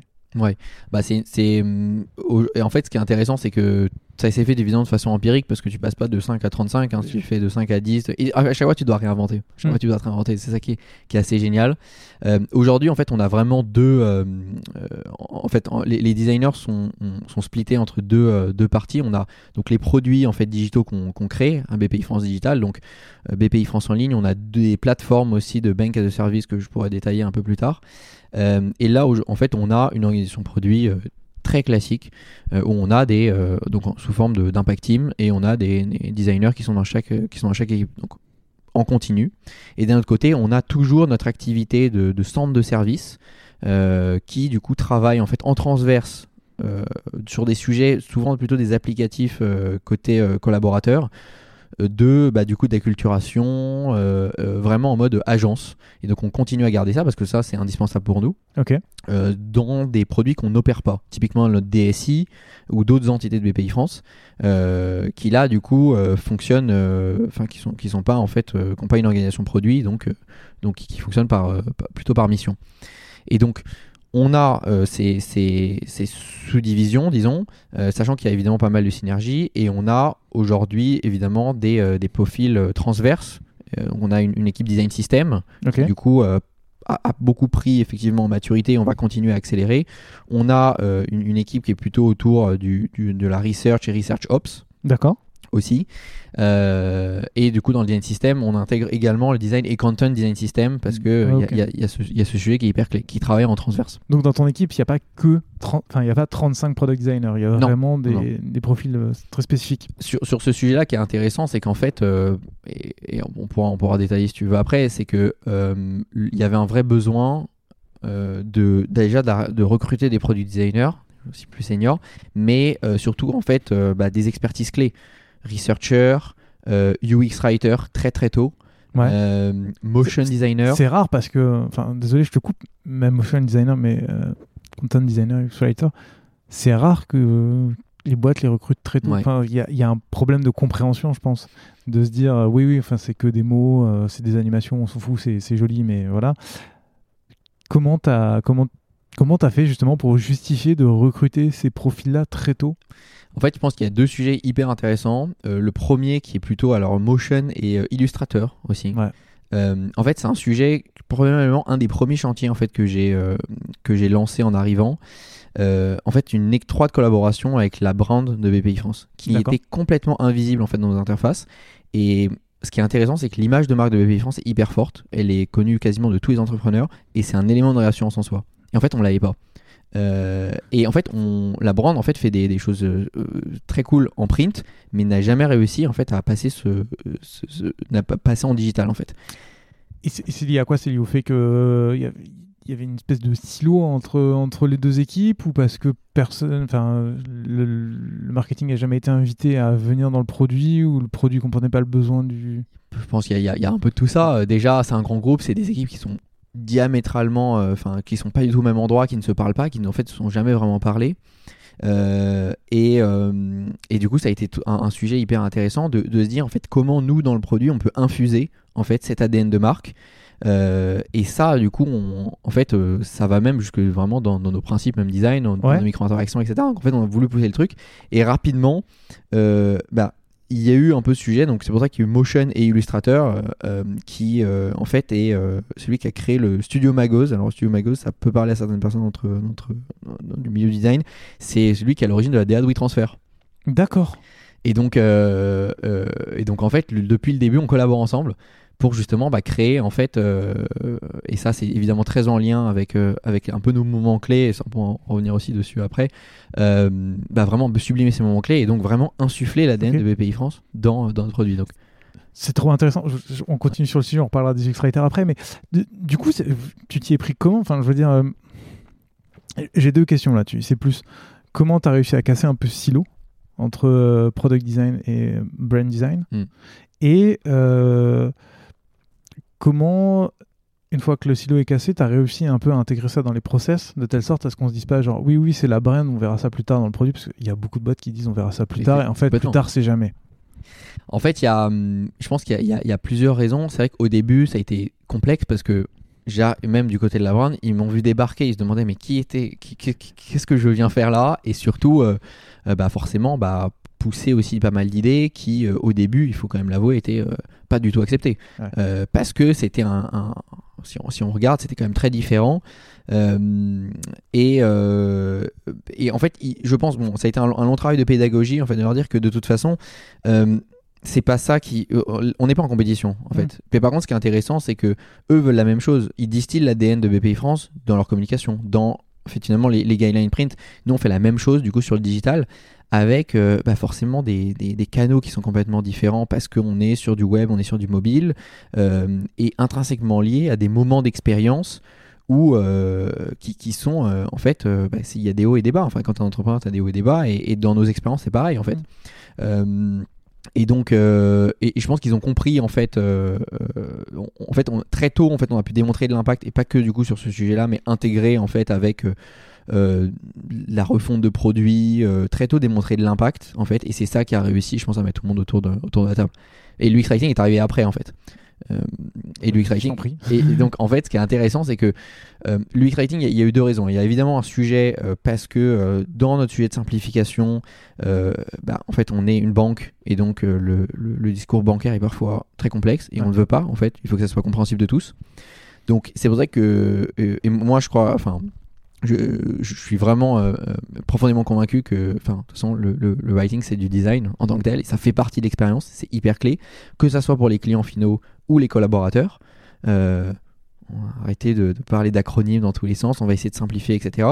Et il y a aussi une autre chose qui est, intéressante et très vraie dans le domaine bancaire, c'est que quelque chose que j'ai remarqué assez tôt, c'est que on a des instances comme le juridique, comme la conformité, qui euh, évidemment sont garantes de ce qu'on met dans nos interfaces naturellement, et qui étaient trop souvent, enfin c'était comme ça en bout de chaîne. C'est-à-dire que euh, les designers leur poussaient des maquettes et la compliance disait ah ben non mais ça va pas du tout et donc ils cassaient tout.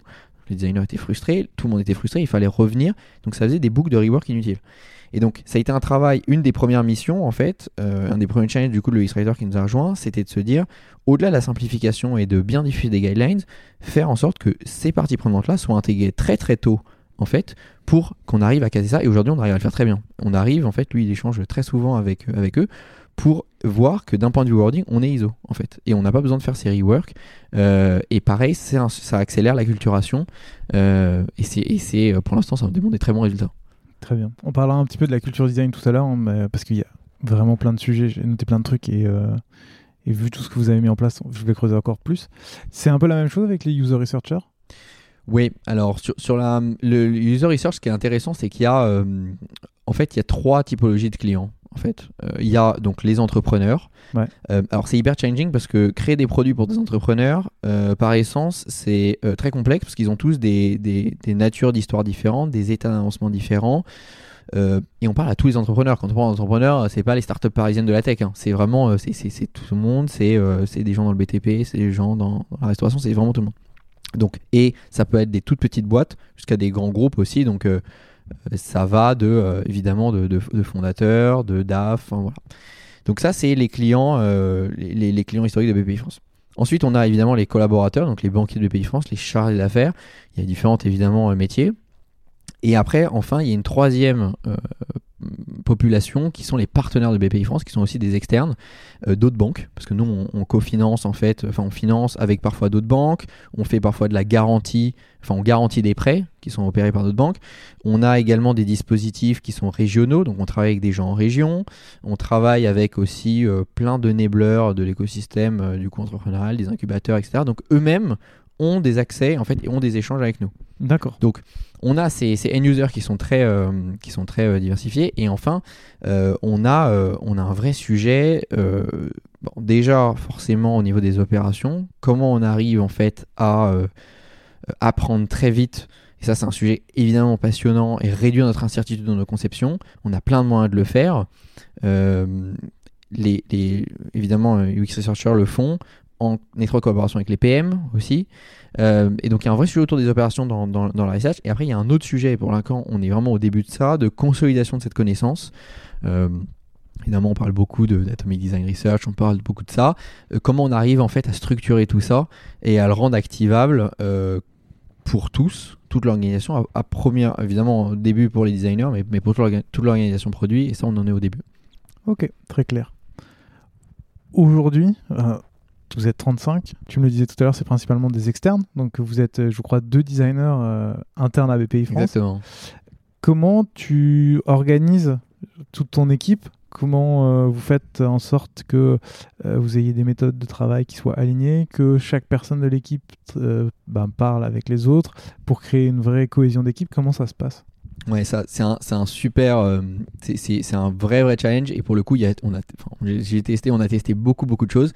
Euh, ce qu'il faut voir, c'est que donc du coup, il y a beaucoup de designers, mais qui travaillent sur des scopes complètement, enfin, qui sont complètement explosés.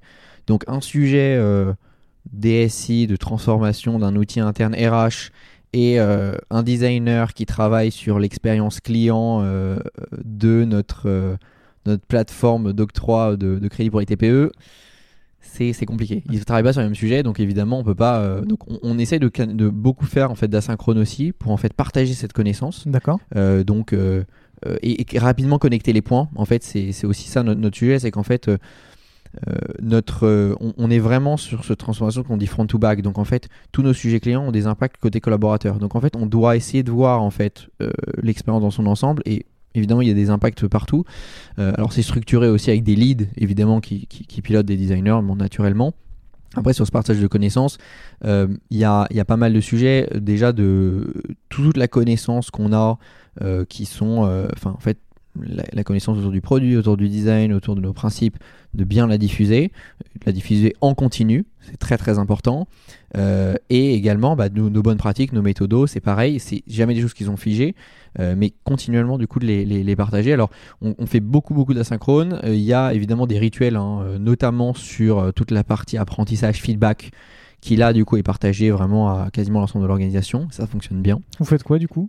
Bah, en fait, on, a, on a des rituels, en gros, on partage où en fait les, designers et le font de mieux en mieux. D'ailleurs pitch en fait un, à, donc à l'ensemble de l'équipe design et, et, PM également euh, une problématique, euh, en tout cas un challenge euh, produit ou en tout cas une, problématique qu'ils ont issue de la recherche notamment, et donc comment ils comment ils l'ont taclé ou qu'est-ce qu'ils pensent du coup mettre en place, quelles sont leurs hypothèses, et après ils reviennent, et, donc ça permet d'alimenter un peu cette, cette, réflexion.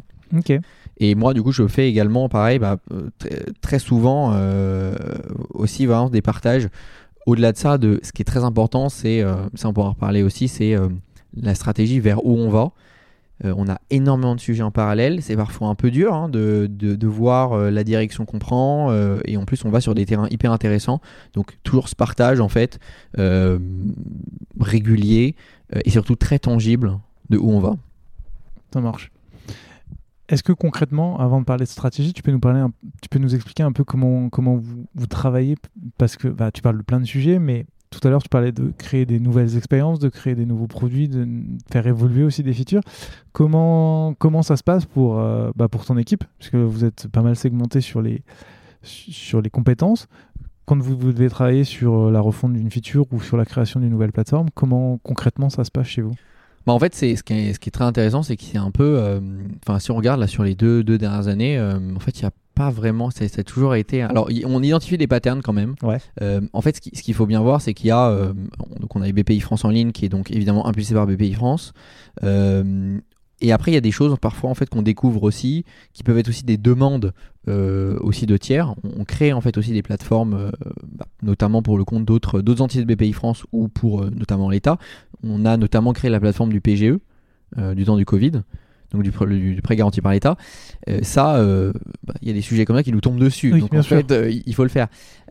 concrètement, après, ce qui est intéressant, c'est aujourd'hui, on arrive à une taille en plus où, si on regarde sur les années, il y a eu évidemment bah, des nouveaux sujets, donc des nouveaux recrutements. Là, on arrive à une taille finalement plutôt stable.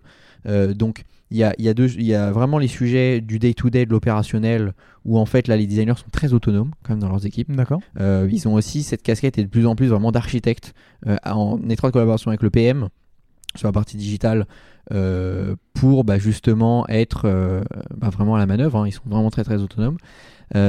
Quand on est après sur des sujets plus structurants, bah, en fait on, on, fait des petites core teams qui sont du coup pas qu'avec le design, hein, également du coup avec l'autre partie prenante de produit. Et du coup, on, découpe le sujet et, euh, on, avance. Moi, je sais que je m'investis aussi beaucoup. Je continue à faire ça. C'est une chose que, je trouve assez clé. Continuer à faire des deep dives avec des designers, vraiment dans l'opérationnel. Euh, et je trouve ça génial parce que ça fait vraiment le lien aussi avec euh, bah, le sujet de vision aussi et de stratégie que, j'évoquais, qui, est, assez clé. Ouais. Mais quand je t'entends dire ça, j'ai l'impression que chaque designer est un peu coupé dans sa partie. Comment. Enfin, tu vois, j'imagine que euh, un chargé d'affaires ne va pas utiliser qu'une partie de la plateforme ou quelque chose comme ça. Donc, il y, a une cohérence qui doit exister à travers les, interfaces. Comment, tu, comment toi, tu t'assures, comment ton équipe s'assure que la cohérence, elle est partout? Ouais, ça c'est un, un, très bon point et aujourd'hui je pense qu'on a encore même encore du progrès à faire. Hein. On, a, on en a fait beaucoup mais on va continuer à, je pense, améliorer. Déjà ce qui est intéressant c'est que les leads gèrent du coup des périmètres qui sont déjà un peu plus grands. D'accord. Euh, donc par exemple euh, sur la partie client, par exemple notre expérience client de notre banque en ligne, euh, l'expérience du collaborateur par exemple. Et donc ces leads là ils, ont une vision quand même plutôt macro de l'expérience. Donc tu as quand même des personnes qui sont au-dessus. Des personnes qui sont au-dessus. Après avec moi du coup on, on itère ensemble. on peut itérer tous ensemble aussi avec les, les product designers selon les sujets. Euh, mais du coup, c'est segmenté de façon à ce qu'il y ait quand même quelqu'un qui ait une vue en fait euh, bah, plus haute que juste l'opérationnel parce que sinon euh, on ne s'en sortirait pas. Ouais, bah, je, me doute. Et du coup, tu, tu, parlais de la vision et de la stratégie. Toi, comment tu t'imbriques là-dedans, cette vision et cette stratégie? Comment tu fais pour, bah, pour que euh, elle soit bien diffusée pour que tout le monde puisse avoir bah, la, vision et en même temps comment tu la réfléchis. Alors en fait ce qui est intéressant c'est que euh, on est sur des sujets euh, et je pense qu'il y a eu un bon exemple notamment l'année dernière quand on a en fait on, a découvert que le, canal digital en fait nous permettait aussi d'aller sur des terrains qui étaient complètement nouveaux pour VPI France. Je te parlais donc tous les prêts sont opérés par des, banquiers hein, des charrettes d'affaires. Sauf que les petits prêts pour les, TPE, donc moins de 100 000 euros, on n'arrivait pas à l'adresser parce que c'était pas rentable pour nous. Ça prend autant de temps de faire un prêt à plusieurs millions qu'un prêt à 100 000 euros. Donc pour notre réseau commercial, c'est pas intéressant. Et ce qu'en fait, on, s'est rendu compte dans nos phases du coup de, de discovery en continu que ces petites boîtes étaient euh, pas, pas d'alternative parce qu'on les adressait pas. Et donc, euh, on a créé en fait une plateforme complètement digitale où on a digitalisé toute, la chaîne d'octroi de crédit. Et donc, en fait, euh, ça s'appelle Flash. Euh, tu peux tester ton éligibilité, tu déposes ton dossier, donc tout se fait en ligne, vérification d'identité, etc. Et si ton dossier est accepté, eh ben, tu as tes fonds 7 jours après. Parce qu'en fait, on avait compris qu'il euh, il y avait un besoin de petits prêts, mais rapides. Parce que, euh, et ça s'inscrit vraiment dans notre histoire, où autant avec notre réseau commercial et notre digital, on accompagne les boîtes à grandir, mais là, c'est vraiment du one shot. Et donc, on a créé, on a créé cette plateforme-là. Et ce qui est hyper intéressant, c'est que on part vraiment d'un pain utilisateur qu'on avait identifié, qui est le besoin de fonds rapidement et de petits fonds pour une entreprise. Euh, et donc ça, par exemple, sur ce sujet-là, quand on a identifié ça, et on le fait du coup avec d'autres sujets extra-bancaires, euh, ce, qui est, ce qui est hyper intéressant, et, moi je crois beaucoup là-dedans, c'est que il faut qu'on rende, que ça soit du coup ces opportunités-là, ou comme on l'a fait avant, des, problématiques de nos produits qu'on a refondus, les problèmes ou les opportunités très très tangibles. Et donc pour faire ça, euh, ça en fait, ça a un, effet aussi très clé dans les grands groupes, parce que du top management, il faut embarquer du coup des stakeholders. Et donc rapidement se projeter dans des, artefacts, des, concepts en tout cas d'expérience qui sont évidemment euh, euh, en fait qui, se nourrissent en fait de nos enseignements. Donc mm. rapidement en fait on peut aller prototyper des choses, on peut aller tester des choses. On parle un peu maintenant, je pense pas mal de, design spéculatif, de design euh, futuriste. C'est vraiment ça, pour le coup. Euh, et quand bien même c'est complètement imparfait, comme pour cette plateforme Flash où la première, le premier concept, et maintenant ça n'a rien à voir parce qu'on a appris plein de choses, euh, ça a un, effet hyper intéressant. Et si on regarde juste le prisme de l'équipe design, hyper clé parce que ça permet d'aligner tout le monde vers la direction qu'on va avoir en laissant la créativité de chacun, pouvoir s'intégrer en fait et, pouvoir en fait challenger du coup quelque chose. C'est très dur en fait de, de challenger, surtout quand on est sur des, concepts d'expérience qui sont parfois très flous, quelque chose qui n'existe pas, quelque chose qui n'est pas tangible en fait. Et, ça, du coup, je le, moi, je le fais beaucoup, je sais, et j'encourage en fait aussi les designers en fait à, rapidement être dans cette, euh, dans cette conceptualisation euh, qui après évidemment est mûrement nourrie par mm. euh, par évidemment la connaissance qu'on a de nos utilisateurs, la connaissance qu'on a du business aussi, qui est intrinsèquement liée avec ce qu'on fait, etc. Mais donc du coup, si je comprends bien, ça veut dire que dans ce cas de figure, la, la recherche vient nourrir votre réflexion, et après cette réflexion-là, vous la présentez à... Parce que tu vois, ça... c'est cool ce que tu racontes, mais dans mon expérience de... Bon, alors du coup, c'est dans une expérience de petite boîte, donc c'est un peu différent, mais qui est de se dire, euh, tu repères une opportunité, tu designes un petit peu pour montrer aux gens, ça permet de vendre l'idée, mais euh, il y a une marche à passer entre on a trouvé le problème, on l'a conceptualisé et ça va être développé et ça va sortir. Il y a toute une phase d'acceptation, de temps, etc.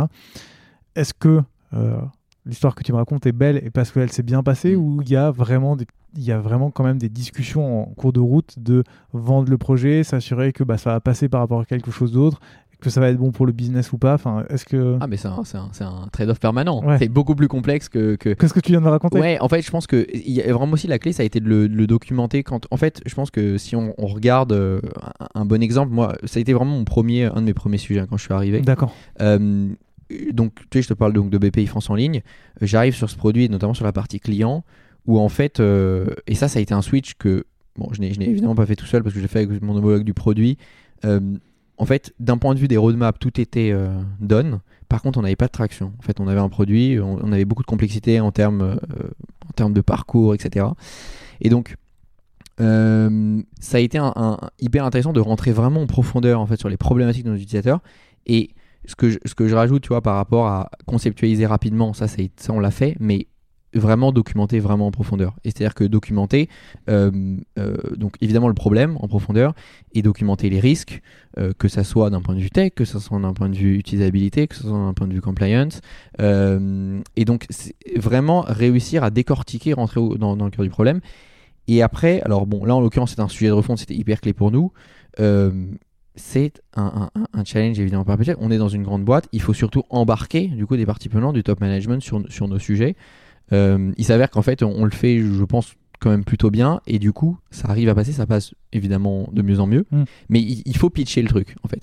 Et pour pitcher le truc c'est très compliqué, surtout que euh, bah, évidemment euh, il y a des décisions qui sont très très loin de, de BPI France Digital, qui sont au niveau hein, vraiment du comité exécutif de, BP de BPI France.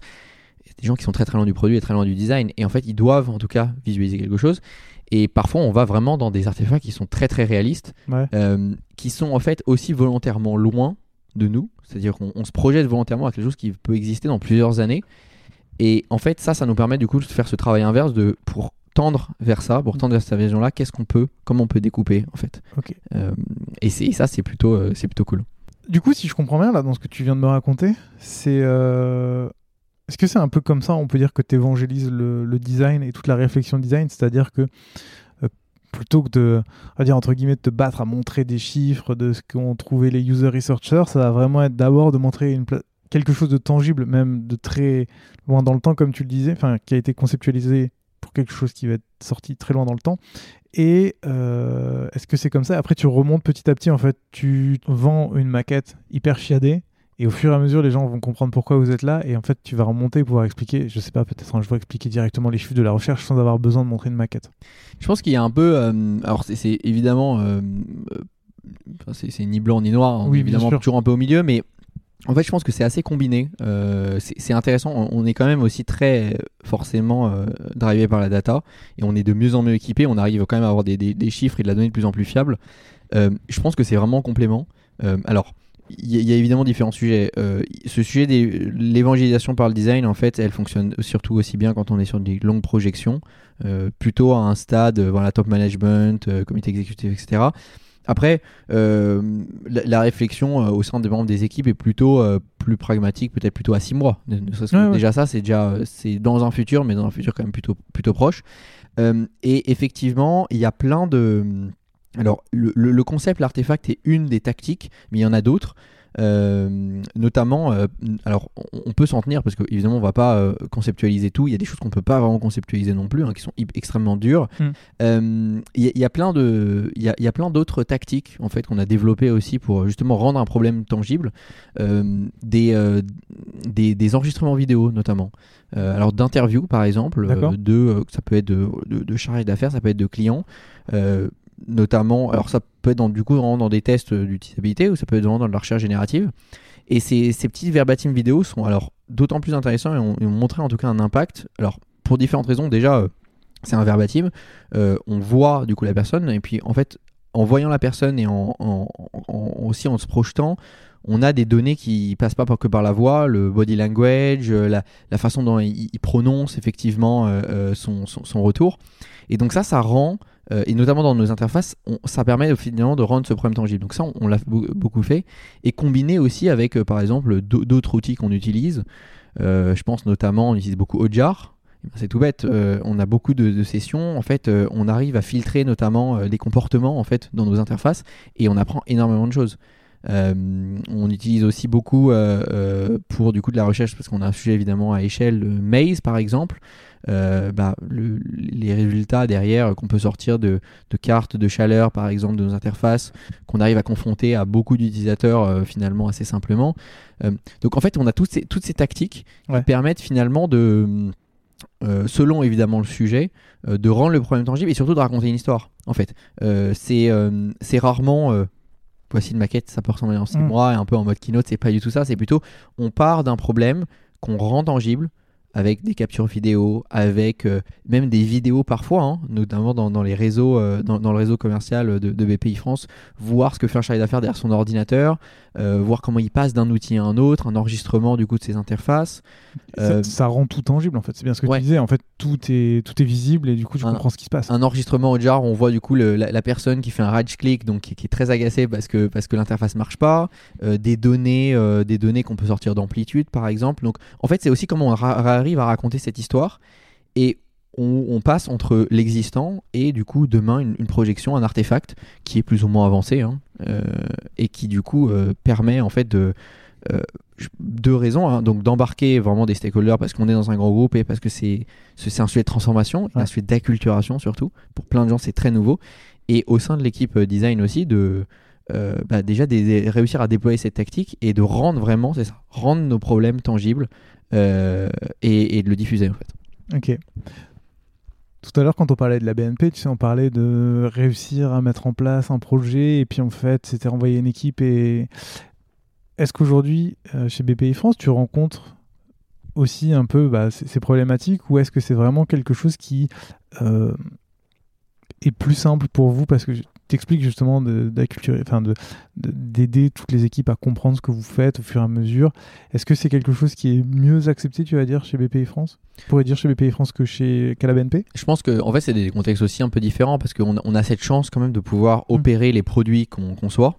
Euh, donc euh, aujourd'hui, dans BPI France Digital, on a, une Digital Factory qui euh, compose avec la, data, la tech. donc en fait, on a un peu toute la chaîne produit, produit aussi naturellement. Donc ce qui était la, différence avec BNP où il y avait uniquement des gens qui pensaient mais pas de gens qui concevaient on, arrive et ce qui est intéressant c'est qu'on a quand même beaucoup de enfin, on a des, des grands volumes d'utilisateurs on peut tester des choses en fait à échelle facilement. On a des retours, euh, on capitalise sur plein de, par exemple le, service client euh, et une mine d'informations géniale pour nous. Donc on, en fait on arrive quand même à avoir beaucoup de, justement, on apprend aussi beaucoup. À partir du moment où on, ship quelque chose euh, et dans la main vraiment de nos utilisateurs. Donc vous avez plus une mentalité, on peut dire, de, de startup de try and learn, plus que quelque chose de Complètement. Alors après, évidemment, c'est pas valable sur tout. On est sur certains applicatifs où on a forcément du legacy et on doit bah, composé avec euh, des sujets d'organisation et, euh, et, même également bah, notre propre réalité. Hein. On n'est pas, euh, on, est BPI France, on est une banque parapublique, on a plein de limitations par rapport aux outils. connecter un SaaS américain, par exemple, c'est pas possible. Mmh. donc forcément, on, fait beaucoup, enfin, on fait tout plus lent qu'une qu'une qu'une startup, mais si on se regarde dans le prisme d'un grand groupe, on va quand même plutôt vite. Mmh. Je sais pas si tu avais écouté, il y a quelques temps, j'avais fait un épisode avec Stéphanie Walter que je n'ai pas écouté. dommage, on parlait de la Banque européenne d'investissement. D'accord. Et euh, elle, elle notait qu'il y avait quand même tout un processus hyper fastidieux de mettre en place des nouvelles choses. On va en parler après du design system, mais où elle, elle bosse dessus. Et euh, elle disait, tout prend du temps. Et il y a une véritable euh, résistance au changement en interne. Tout le monde est perdu. Est-ce que c'est quelque chose que, que, tu perçois aussi chez BPI France, genre cette résistance au changement de tu vas casser les habitudes de, bah, des chargés d'affaires, etc. Ou les gens sont plus ouverts à ça et se disent que c'est pour aller dans le bon sens. Elle est, euh, je pense que la réalité, elle est, elle est en fait très hétérogène en fait selon, euh, selon évidemment où on est. Euh, entre pareil, bah, les produits qu'on opère intégralement, typiquement, bah, tu vois, je te parlais de cette plateforme Flash, c'est un produit qu'on a conçu et qui en plus s'appuie même pas sur l'activité de BPI France, qu'on opère en plus même avec nos sales qui sont chez BPI France digital.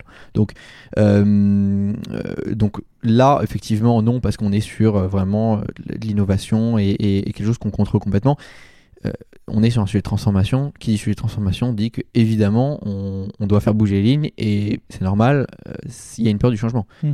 c'est aussi pour ça, du coup, que ce sujet en fait de d'acculturation et de vraiment connecter, en fait, trouver des synergies avec justement, bah, je parlais de la brand notamment, ça amène de la réassurance et ça amène en fait aussi un, discours qui est, qui est profondément véridique, qu'on va tous finalement dans la même direction. le design pour plein de monde chez Baby France, c'est complètement nouveau. et c'est normal. mais du coup, euh, autant au début ça peut être un peu, euh, ça peut faire un peu peur, mais euh, derrière après on, on, arrive aussi à, montrer qu'il y a des résultats en fait derrière. J'imagine que tout ce que tu disais tout à l'heure, de faire des tests, de voir des gens, de prendre en compte les retours que vous obtenez, fait qu'en fait vous êtes plus vus comme des alliés plutôt que des personnes qui vont voler le travail des chargés d'affaires ou qui vont faire en sorte de tout automatiser. Ouais, complètement. Et je pense qu'en fait, c'est une, c'est une crainte qui, qui, aujourd'hui, je pense, qui, qui, doit encore exister, hein, mais qui est que fondamentalement, le, le, but n'est pas de remplacer chargé d'affaires. D'ailleurs, si on le faisait, on le ferait une énorme euh, bêtise à le faire. Euh, c'est aussi notre force. D'ailleurs, euh, aujourd'hui, on voit les néobanques, hein, globalement, passent d'un modèle 100% digital, s'équipent de plus en plus avec, des services clients physiques, avec parfois des conseillers physiques. Donc, elles tendent vers de l'hybride, vers du digital. Nous, on fait l'inverse. Donc euh, en fait, euh, le but c'est vraiment de positionner notre réseau comme vraiment des partenaires de jeu, mais leur supprimer évidemment tout ce qui peut être digitalisé. Euh, mais il est évident que, que quand un, outil et un, produit, un bout de notre expérience plante par exemple, et que ça lui prend plus de temps que ce qu'il faisait en hors digital, ça crée des frustrations et on doit composer avec ça. C'est logique. Très clair. T'en as parlé un petit peu, j'en ai parlé un petit peu, c'est le design system. Tu l'as dit quand tu es arrivé, il y a une sorte de UI kit. Aujourd'hui, comment ça, comment ça se passe pour s'assurer que bah, euh, quand tu es dans l'expérience BPI France, en dehors du branding, tu sois quand même dans l'interface BPI France Est-ce que euh, vous avez poussé ce design system? Comment ça se met en place aujourd'hui? Et surtout, comment vous faites pour euh, l'intégrer petit à petit dans les outils qui, qui ne l'ont pas? Vaste, vaste, vaste sujet. Hein. Vaste challenge. pour, pour, pour bien voir, il y a plus de 140 sites de BPI France aujourd'hui, qui ne sont pas tous. Il y a des sites qui sont euh, pilotés par d'autres entités hein, sur lesquelles on n'a pas directement la main. Euh, donc, ce qui est, complexe, c'est qu'en fait, il y a beaucoup, beaucoup de choses qui se passent. Euh, le design system, en fait, il est clé et, et notamment, alors, on a en fait un sujet que bah, forcément nos sites sont développés dans plein de technos différentes. Et donc aujourd'hui, jusqu'à finalement un peu voilà l'année dernière, on avait pas mal de problématiques justement liées à ça. Notre stratégie, elle est assez simple. En fait, c'est de diffuser. Euh, on va commencer par vraiment les composants de base qui permettent en fait d'harmoniser, en tout cas, notre expérience. Euh, et ce tronc commun de le diffuser du coup à l'intégralité du coup de Pays France. Aujourd'hui, ce n'est pas euh, le, design system n'est pas consommé par tous les, sites, hein, loin de là. c'est en cours. Et ce qui est intéressant, c'est vraiment d'avoir cette base-là qui va avoir une, durée de vie très longue aussi, euh, d'être adapté à toutes les technos, euh, avoir du suivi du coup dans, tous les projets. Et également euh, sur les produits qu'on développe intégralement, expérimenter plein de choses. En fait, nos interfaces, elles ont, si on regarde nos interfaces il y a deux ans et maintenant, elles sont, elles se ressemblent plus du tout. Et ce travail en fait, qui est complètement global en termes de design. Hein, du X combiné alors évidemment avec toute l'expertise de la recherche au, au, writing, un vrai sujet autour de l'UI qui est extrêmement important et qui fait partie de notre expérience, euh, et ben comment on arrive à tester des choses, innover des choses? On, le teste du coup euh, un peu en vase clos dans nos produits digitaux et après si ça fonctionne bien on le diffuse. D'accord. Et ça c'est un peu la stratégie du coup qu'on a.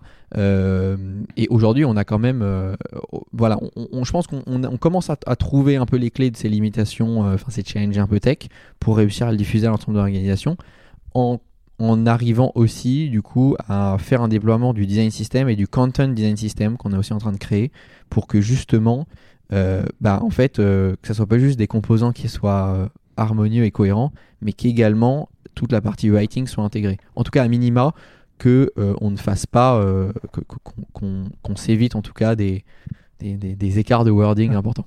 Si on se concentre d'abord sur uniquement la partie visuelle, comment tu comment tu t'assures que ça soit diffusé? Tu, tu, parles de sites qui ne l'utilisent pas encore.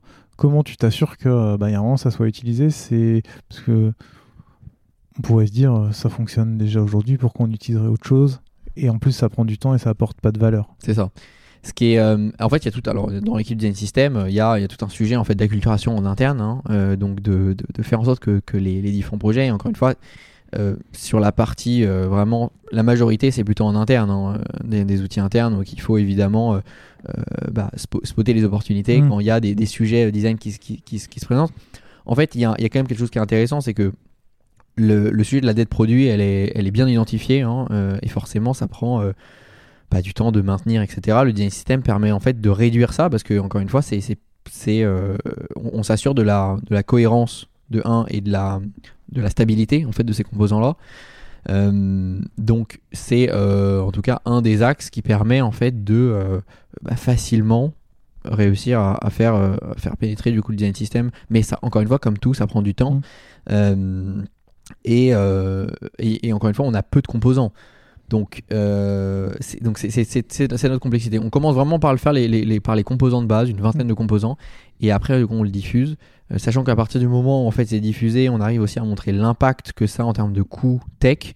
Mais là, on va pouvoir aussi continuer à, passer à vitesse supérieure. Donc c'est un peu comme tout ce que vous faites pour l'instant, c'est vous commencez petit à petit, ça s'infuse, après vous revenez, vous faites plus gros et ça repart. C'est exactement ça. Et après, ce qui est intéressant, c'est que euh, on doit, on a, on, on, a vraiment ces deux sujets en parallèle. On doit consolider du coup notre socle commun, du coup, de tous ces composants et de les diffuser Premier challenge.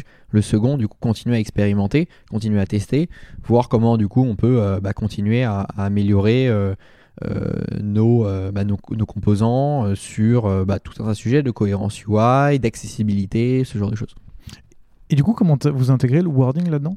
Alors le wording, euh, alors c'est vrai que euh, l'UX writer euh, qui est du coup dans l'équipe a, beaucoup, en fait, ça a été intéressant, c'est de, crash tester, en fait, de construire en fait toutes les, les guidelines et les bonnes pratiques sur l'intégralité des produits digitaux, donc toutes nos expériences autour de BPI France en ligne, de nos plateformes de Bank as a Service, en étroite collaboration avec la marque, pour arriver à un ensemble de guidelines qui sont déployés, de bonnes pratiques aussi, euh, donc de, bons réflexes en termes d'opération. Et maintenant, le but, c'est de le scaler à l'intégralité du coup du design, donc l'intégralité de la boîte. On est en plein dedans. Sacré taf.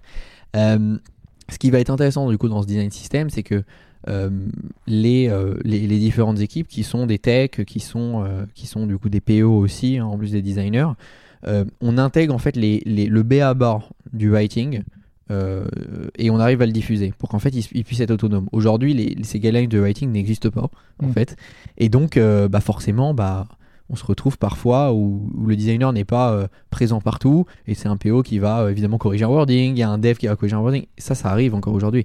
et, et, du coup, et du coup, si on arrive à diffuser, en tout cas, c'est en tout cas le moins le B à bas pour que tout le monde puisse être autonome et au moins voilà être cohérent euh, sur des sujets euh, qui sont clés, hein. comment on s'adresse à un utilisateur, euh, comment on intègre notamment la notion d'inclusivité par exemple, tous ces sujets-là, pour qu'on soit, qu'on arrive à être cohérent. Très clair. Du coup, du coup aujourd'hui, ça s'infuse petit à petit. Ça, ça s'infuse. mis en, enfin, vous avez mis en place plein de briques et maintenant il faut que les briques deviennent un mur.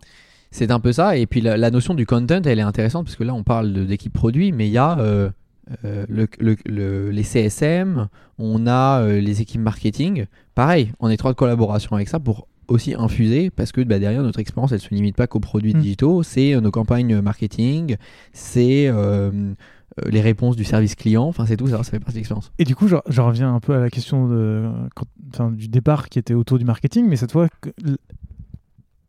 je vois pour l'image, pour le texte, c'est généralement un peu plus touchy parce que tu as moins de guidelines, chacun utilise un peu ses propres mots, chacun, chacun a un peu son avis. Comment, comment faire accepter aussi cette idée de se dire, bon, bah, c'est des guidelines pro, design qui vont être intégrés aussi au marketing Alors, je sais qu'il y, a des échanges, mais comment, comment on fait pour homogénéiser tout ça? Bah, c'est compliqué, d'ailleurs aujourd'hui on n'y est pas, hein. pour, pour, te dire. Euh, on, je pense qu'en fait, il faut, il faut vraiment se focaliser sur bah, vraiment des, des, notions, je pense, un peu clés en termes de writing. Mm. Euh, il est évident que euh, on n'aura jamais un wording complètement homogène parce que bah, forcément, euh, des réalités différentes. Le... Bon. Et puis après, c'est aussi un style d'écriture qui va, étant donné que les, les équipes sont différentes, bon, les, les, inputs seront différents. Donc, en tout cas, à minima, à réduire le gap et que par exemple, sur par exemple, l'écriture inclusive, hein, avec le point médian, on, essaye d'intégrer du coup cette notion d'inclusivité, mais pas avec le point médian, par exemple. Donc ça, aujourd'hui, il y a des interfaces où on a le point médian et d'autres non, et des campagnes de pub oui et d'autres non. Donc au moins sur ces sujets qui sont hyper structurants pour nous et en termes d'image de marque, il faut qu'on soit raccord. Euh, après, il est évident que euh, on va essayer par exemple de, simplifier évidemment euh, la façon dont, on s'exprime hein, avec des, des, mots qui sont compréhensibles. mais encore une fois, c'est plus du coup des, des bonnes pratiques qui laisse toujours aussi la place à la personne qui écrit le contenu de, s'adapter naturellement. Très clair. Si on en revient à ton équipe dans sa globalité, j'avais une question que je voulais te poser, mais elle est d'autant plus pertinente que je sais qu'il euh, bah, y a quasiment que des externes dans ton équipe. C'est comment tu fais progresser les membres de ton équipe, si tu les fais progresser du coup, et comment tu bah, tu t'assures de, de leur bonne évolution et du fait que ça se passe bien?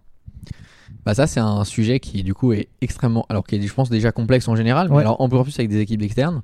Euh, la- le bon euh, le bon indicateur c'est qu'on a très peu de turnover. Euh, on a des, des designers qui ça fait pour certains même deux ans qui sont là. Donc c'est plutôt un enfin c'est- quelque chose qui qui est évidemment qui est suivi de près que je suis de près. Le, le feedback dans les deux sens est évidemment suivi de près. Donc parce que encore une fois hein, quand on onboard un designer la, la courbe d'apprentissage est très longue donc euh, on n'a pas d'intérêt à moins que sur des sujets très spécifiques qui sont extrêmement rares d'avoir un designer qui arrive là pour trois mois Euh, en fait, je pense que ce qui est intéressant, c'est que en, échangeant avec les designers, surtout quand ils arrivent, c'est de comprendre en fait là où ils ont envie d'aller, les, zones où ils ont envie de progresser, des, sujets qu'ils ne veulent surtout évidemment pas voir, enfin en tout cas moins voir, disons. Euh, et ça permet aussi de les mettre dans, des, dans des conditions où évidemment ils sont rattachés à une équipe, ils ont, ils ont les, les- les sujets un peu du quotidien, mais le but est de laisser à chaque designer la possibilité de tirer aussi des sujets transverses, évidemment euh, avec, euh, en adaptant sa bande passante, qui peuvent être extrêmement loin de son scope.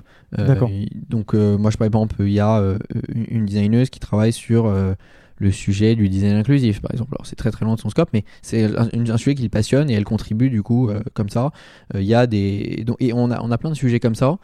Euh, et donc ça leur permet en fait de d'avoir déjà de, travailler sur d'autres choses en plus du coup de leur, mission.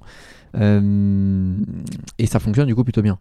Et toujours en fait sur euh, après sur, sur là où ils ont envie de progresser ce qui est intéressant c'est euh, ça on le fait du coup de plus en plus et même ça de façon relativement naturelle Euh, bah, voilà euh, une designeuse qui veut plus progresser par exemple sur une partie UI ou, DA ça arrivait là il y a pas longtemps euh, bah, réussir à faire en sorte qu'elle puisse collaborer sur un sujet qui peut être dans son scope ou un autre avec un designer qui est plutôt du coup euh, qui a plutôt cette casquette là qui est plutôt promoteur de ça D'accord, donc tu fais quand même en sorte de. euh, euh, En fait, j'ai l'impression que c'est pas bien différent de si toute l'équipe était internalisée. En fait, t'essayes Non, il y, a- y y vraiment, enfin en tout cas, il y a- on fait vraiment pas de différence. Et d'ailleurs, là on parle du design, mais c'est enfin c'est pareil pour le, le reste. hein, des... On a la même chose hein, sur les profils produits, sur les profils tech, D'accord. exclusivement. Enfin, on a les mêmes ratios hein, de externe interne, et euh, on fait pas de différence. Euh, je trouve que d'ailleurs c'est plutôt un modèle plutôt sain, et, Mm. et c'est vrai que euh, on- je pense que si on est une personne qui se balade une journée. Euh, avec l'équipe design chez, euh, chez BPI France, euh, très dur de déterminer qui est interne et qui est externe. Très bien. C'est quoi la suite pour ton équipe et, et pour toi chez BPI France Eh ben écoute, c'est un. Alors, je pense que l'équipe, euh, on a, bon, comme je te le disais, beaucoup grandi. Je pense qu'on arrive à, un- à une maturité intéressante. Là, les profils qui vont. On a toujours donc des nouveaux besoins. Là, le but, c'est effectivement de faire gagner en, en- en seniorité, en maturité sur euh, bah, l'intégralité des, sujets. euh, continuer à expérimenter, donc ça c'est ça c'est super. On a vraiment un switch qui est intéressant. hein. Euh, si on regarde il y a quelques mois, quelques années où c'était vraiment alors, il y a toujours du delivery, de, créer des maquettes, naturellement. Mais cette collaboration hyper clé avec les PM, où les designers sont vraiment hyper force de proposition, et vraiment, moi j'aime bien ce mot architecte, en fait, de, de ce qu'ils conçoivent. Euh, autonome et responsable, je trouve ça hyper clé, et ce qui visiblement leur plaît, donc ça c'est cool. Et en fait, le... moi, en fait, par, par un peu effet du coup de capillarité, le, le but c'est évidemment de continuer à diffuser. Euh, donc le, le design, l'impact, et en fait effectivement une maille continuellement forcément stratégique, euh, mais qui vraiment mélange tout. C'est-à-dire qu'on l'a bien fait sur le digital. Maintenant, le but, c'est d'intégrer finalement bah, le- l'expérience que tu as avec un, un charré d'affaires dans, ton, bu- dans un bureau fait partie de l'expérience qu'on design. Mm. Euh, et donc ça, aujourd'hui, en fait, ça ouvre plein de, de nouvelles possibilités en dehors de nos interfaces digitales. Et, euh, et ça, je pense qu'en fait, c'est l'étape d'après si on a envie de passer un stade de maturité. Donc, continuer en fait à faire ça, travailler du coup sur, cette, sur cet aspect, très stratégique, continuer à l'idée le design euh, et, euh, continuer à avoir du coup, euh, et continuer surtout à, s'éclater parce qu'en fait, on a des terrains quand même, un terrain de jeu qui est, absolument génial. euh, qui forcément est fatigant parce que tu vois plein de choses, mais qui est, qui est super. Et on est encore loin d'être. Enfin, on a fait beaucoup, beaucoup de progrès. On est loin d'être une boîte, euh, je pense, design driven. Peut-être qu'on le sera un jour, peut-être pas, mais en tout cas, c'est ça, en tout cas, une, euh, Un objectif un des objectifs. ouais. Super.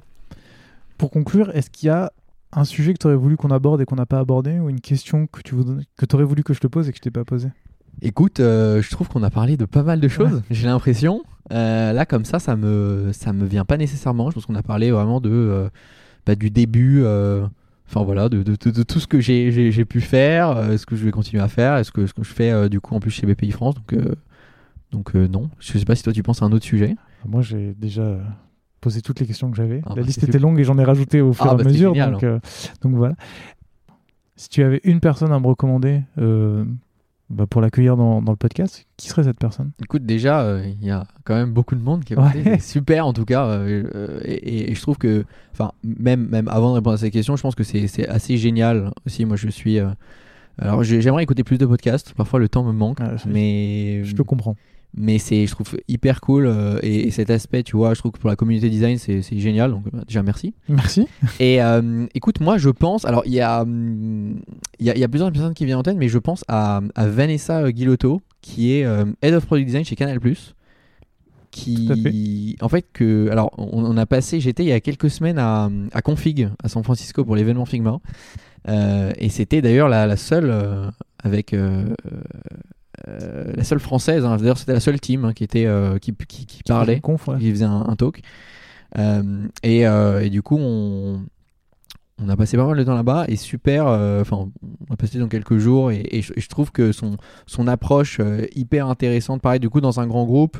et à l'arrivée, il y a, je, je, pense, à peu près ouais, de deux ans à peu près hein, chez Canal des, beaux challenges aussi. Mm. Et pareil, d'accessibilité, euh, euh, c'est un sujet qui, lui tient à cœur, mais en tout cas, je pense qu'elle a plein de choses à raconter. Donc je pense, euh, je pense qu'elle, ça serait un super, super épisode. Eh ben, très bien, j'en prends note. Et pour finir, est-ce que tu as des ressources à nous recommander? Écoute, donc j'aime bien. alors, en termes de podcast, il y a un podcast que j'aime bien, que j'aimerais aussi plus écouter, évidemment, par le tien, naturellement. Euh, il y a The, The Room Podcast, qui est un podcast US, euh, euh, qui en fait est. alors, c'est plutôt généraliste, c'est pas que design, hein, mais c'est des, des, des, fondateurs de boîtes qui parlent en fait un peu de leur challenge et euh, donc de boîte tech naturellement. Euh, et il y a un épisode qui est hyper intéressant du CEO de Superhuman, Superhuman qui est le, client mail euh, qui, est, qui est assez cool et qui je trouve au-delà du produit, c'est ce... l'histoire derrière le produit est assez cool. D'accord. En termes de product market fit, en termes de, il faut quand même être assez assez ouf pour se dire parce que c'est un produit qui est assez récent. Hein. Je vais créer un client mail, voilà. et je trouve que c'est probablement un des enfin moi je m'en sers un des produits peut-être les mieux exécutés d'accord euh, qui est assez euh, qui est assez génial et qui arrive surtout à rendre une expérience qui est pas forcément ouf qui est d'ailleurs de faire des mails très satisfaisante je trouve que c'est une très bonne source d'inspiration euh, le produit et, donc il y a un épisode qui est, qui est assez cool Sinon, j'aime bien également, alors plutôt en termes, alors c'est pas vraiment des podcasts, mais newsletters, j'aime beaucoup Snowball. Euh, qui est très connu et qui est, que je trouve. Euh, alors, pareil, il y a beaucoup de newsletters, je ne lis pas tout, mais qui est, qui est très intéressant et j'apprends toujours des choses. Et alors, je, bon, moi, je m'intéresse naturellement beaucoup au monde des fintech. C'est un monde qui je trouve assez passionnant, euh, en termes de design notamment, et en termes de, de, produits. Je trouve que c'est le truc qui te suit un peu. Hmm. Au, jour, au, jour, le jour, il y a beaucoup de changements, il y a, il y a des trucs quand même hyper cool. Et il y a une newsletter qui s'appelle Future of Banking, qui, euh, qui est, je crois, une fois par semaine, euh, voire peut-être plus, et qui pour le coup est euh, hyper intéressante. Il n'y a même pas besoin de travailler dans les fintechs, mais je trouve qu'en fait ça fait partie de la veille. on j'apprends toujours des choses hyper intéressantes, pas que sur des fintechs européennes, mais sur plein, plein de trucs. Donc à chaque fois, je découvre des choses. Ok, bah, très bien. Bah, je mettrai tous les liens dans la description pour les gens que ça intéresse. Et, et du coup, pour les gens que ça intéresse aussi, si, si ils ou elles veulent te contacter, on les renvoie vers quelle plateforme? Bah, Écoute, c'est déjà un grand plaisir. Euh, si jamais ils ont des questions euh, ou, autres, ça serait, euh, j'essaierai en tout cas de répondre. bah, peut-être plutôt LinkedIn. LinkedIn? Très bien. Eh bien, je mettrai le lien de ton profil dans la description. C'est super.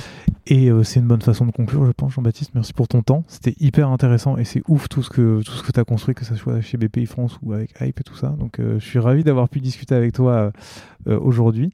Et bah, je te dis à très bientôt. Merci beaucoup, Gauthier. Merci de m'avoir reçu. Avec plaisir. Salut. Merci beaucoup d'avoir écouté cet épisode jusqu'au bout. Si tu es encore là, c'est sûrement que l'épisode t'a plu, alors n'hésite surtout pas à le partager autour de toi.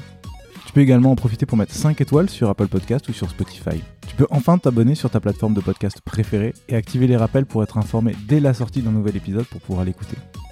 Allez, on se retrouve dans deux semaines avec un nouvel épisode. Salut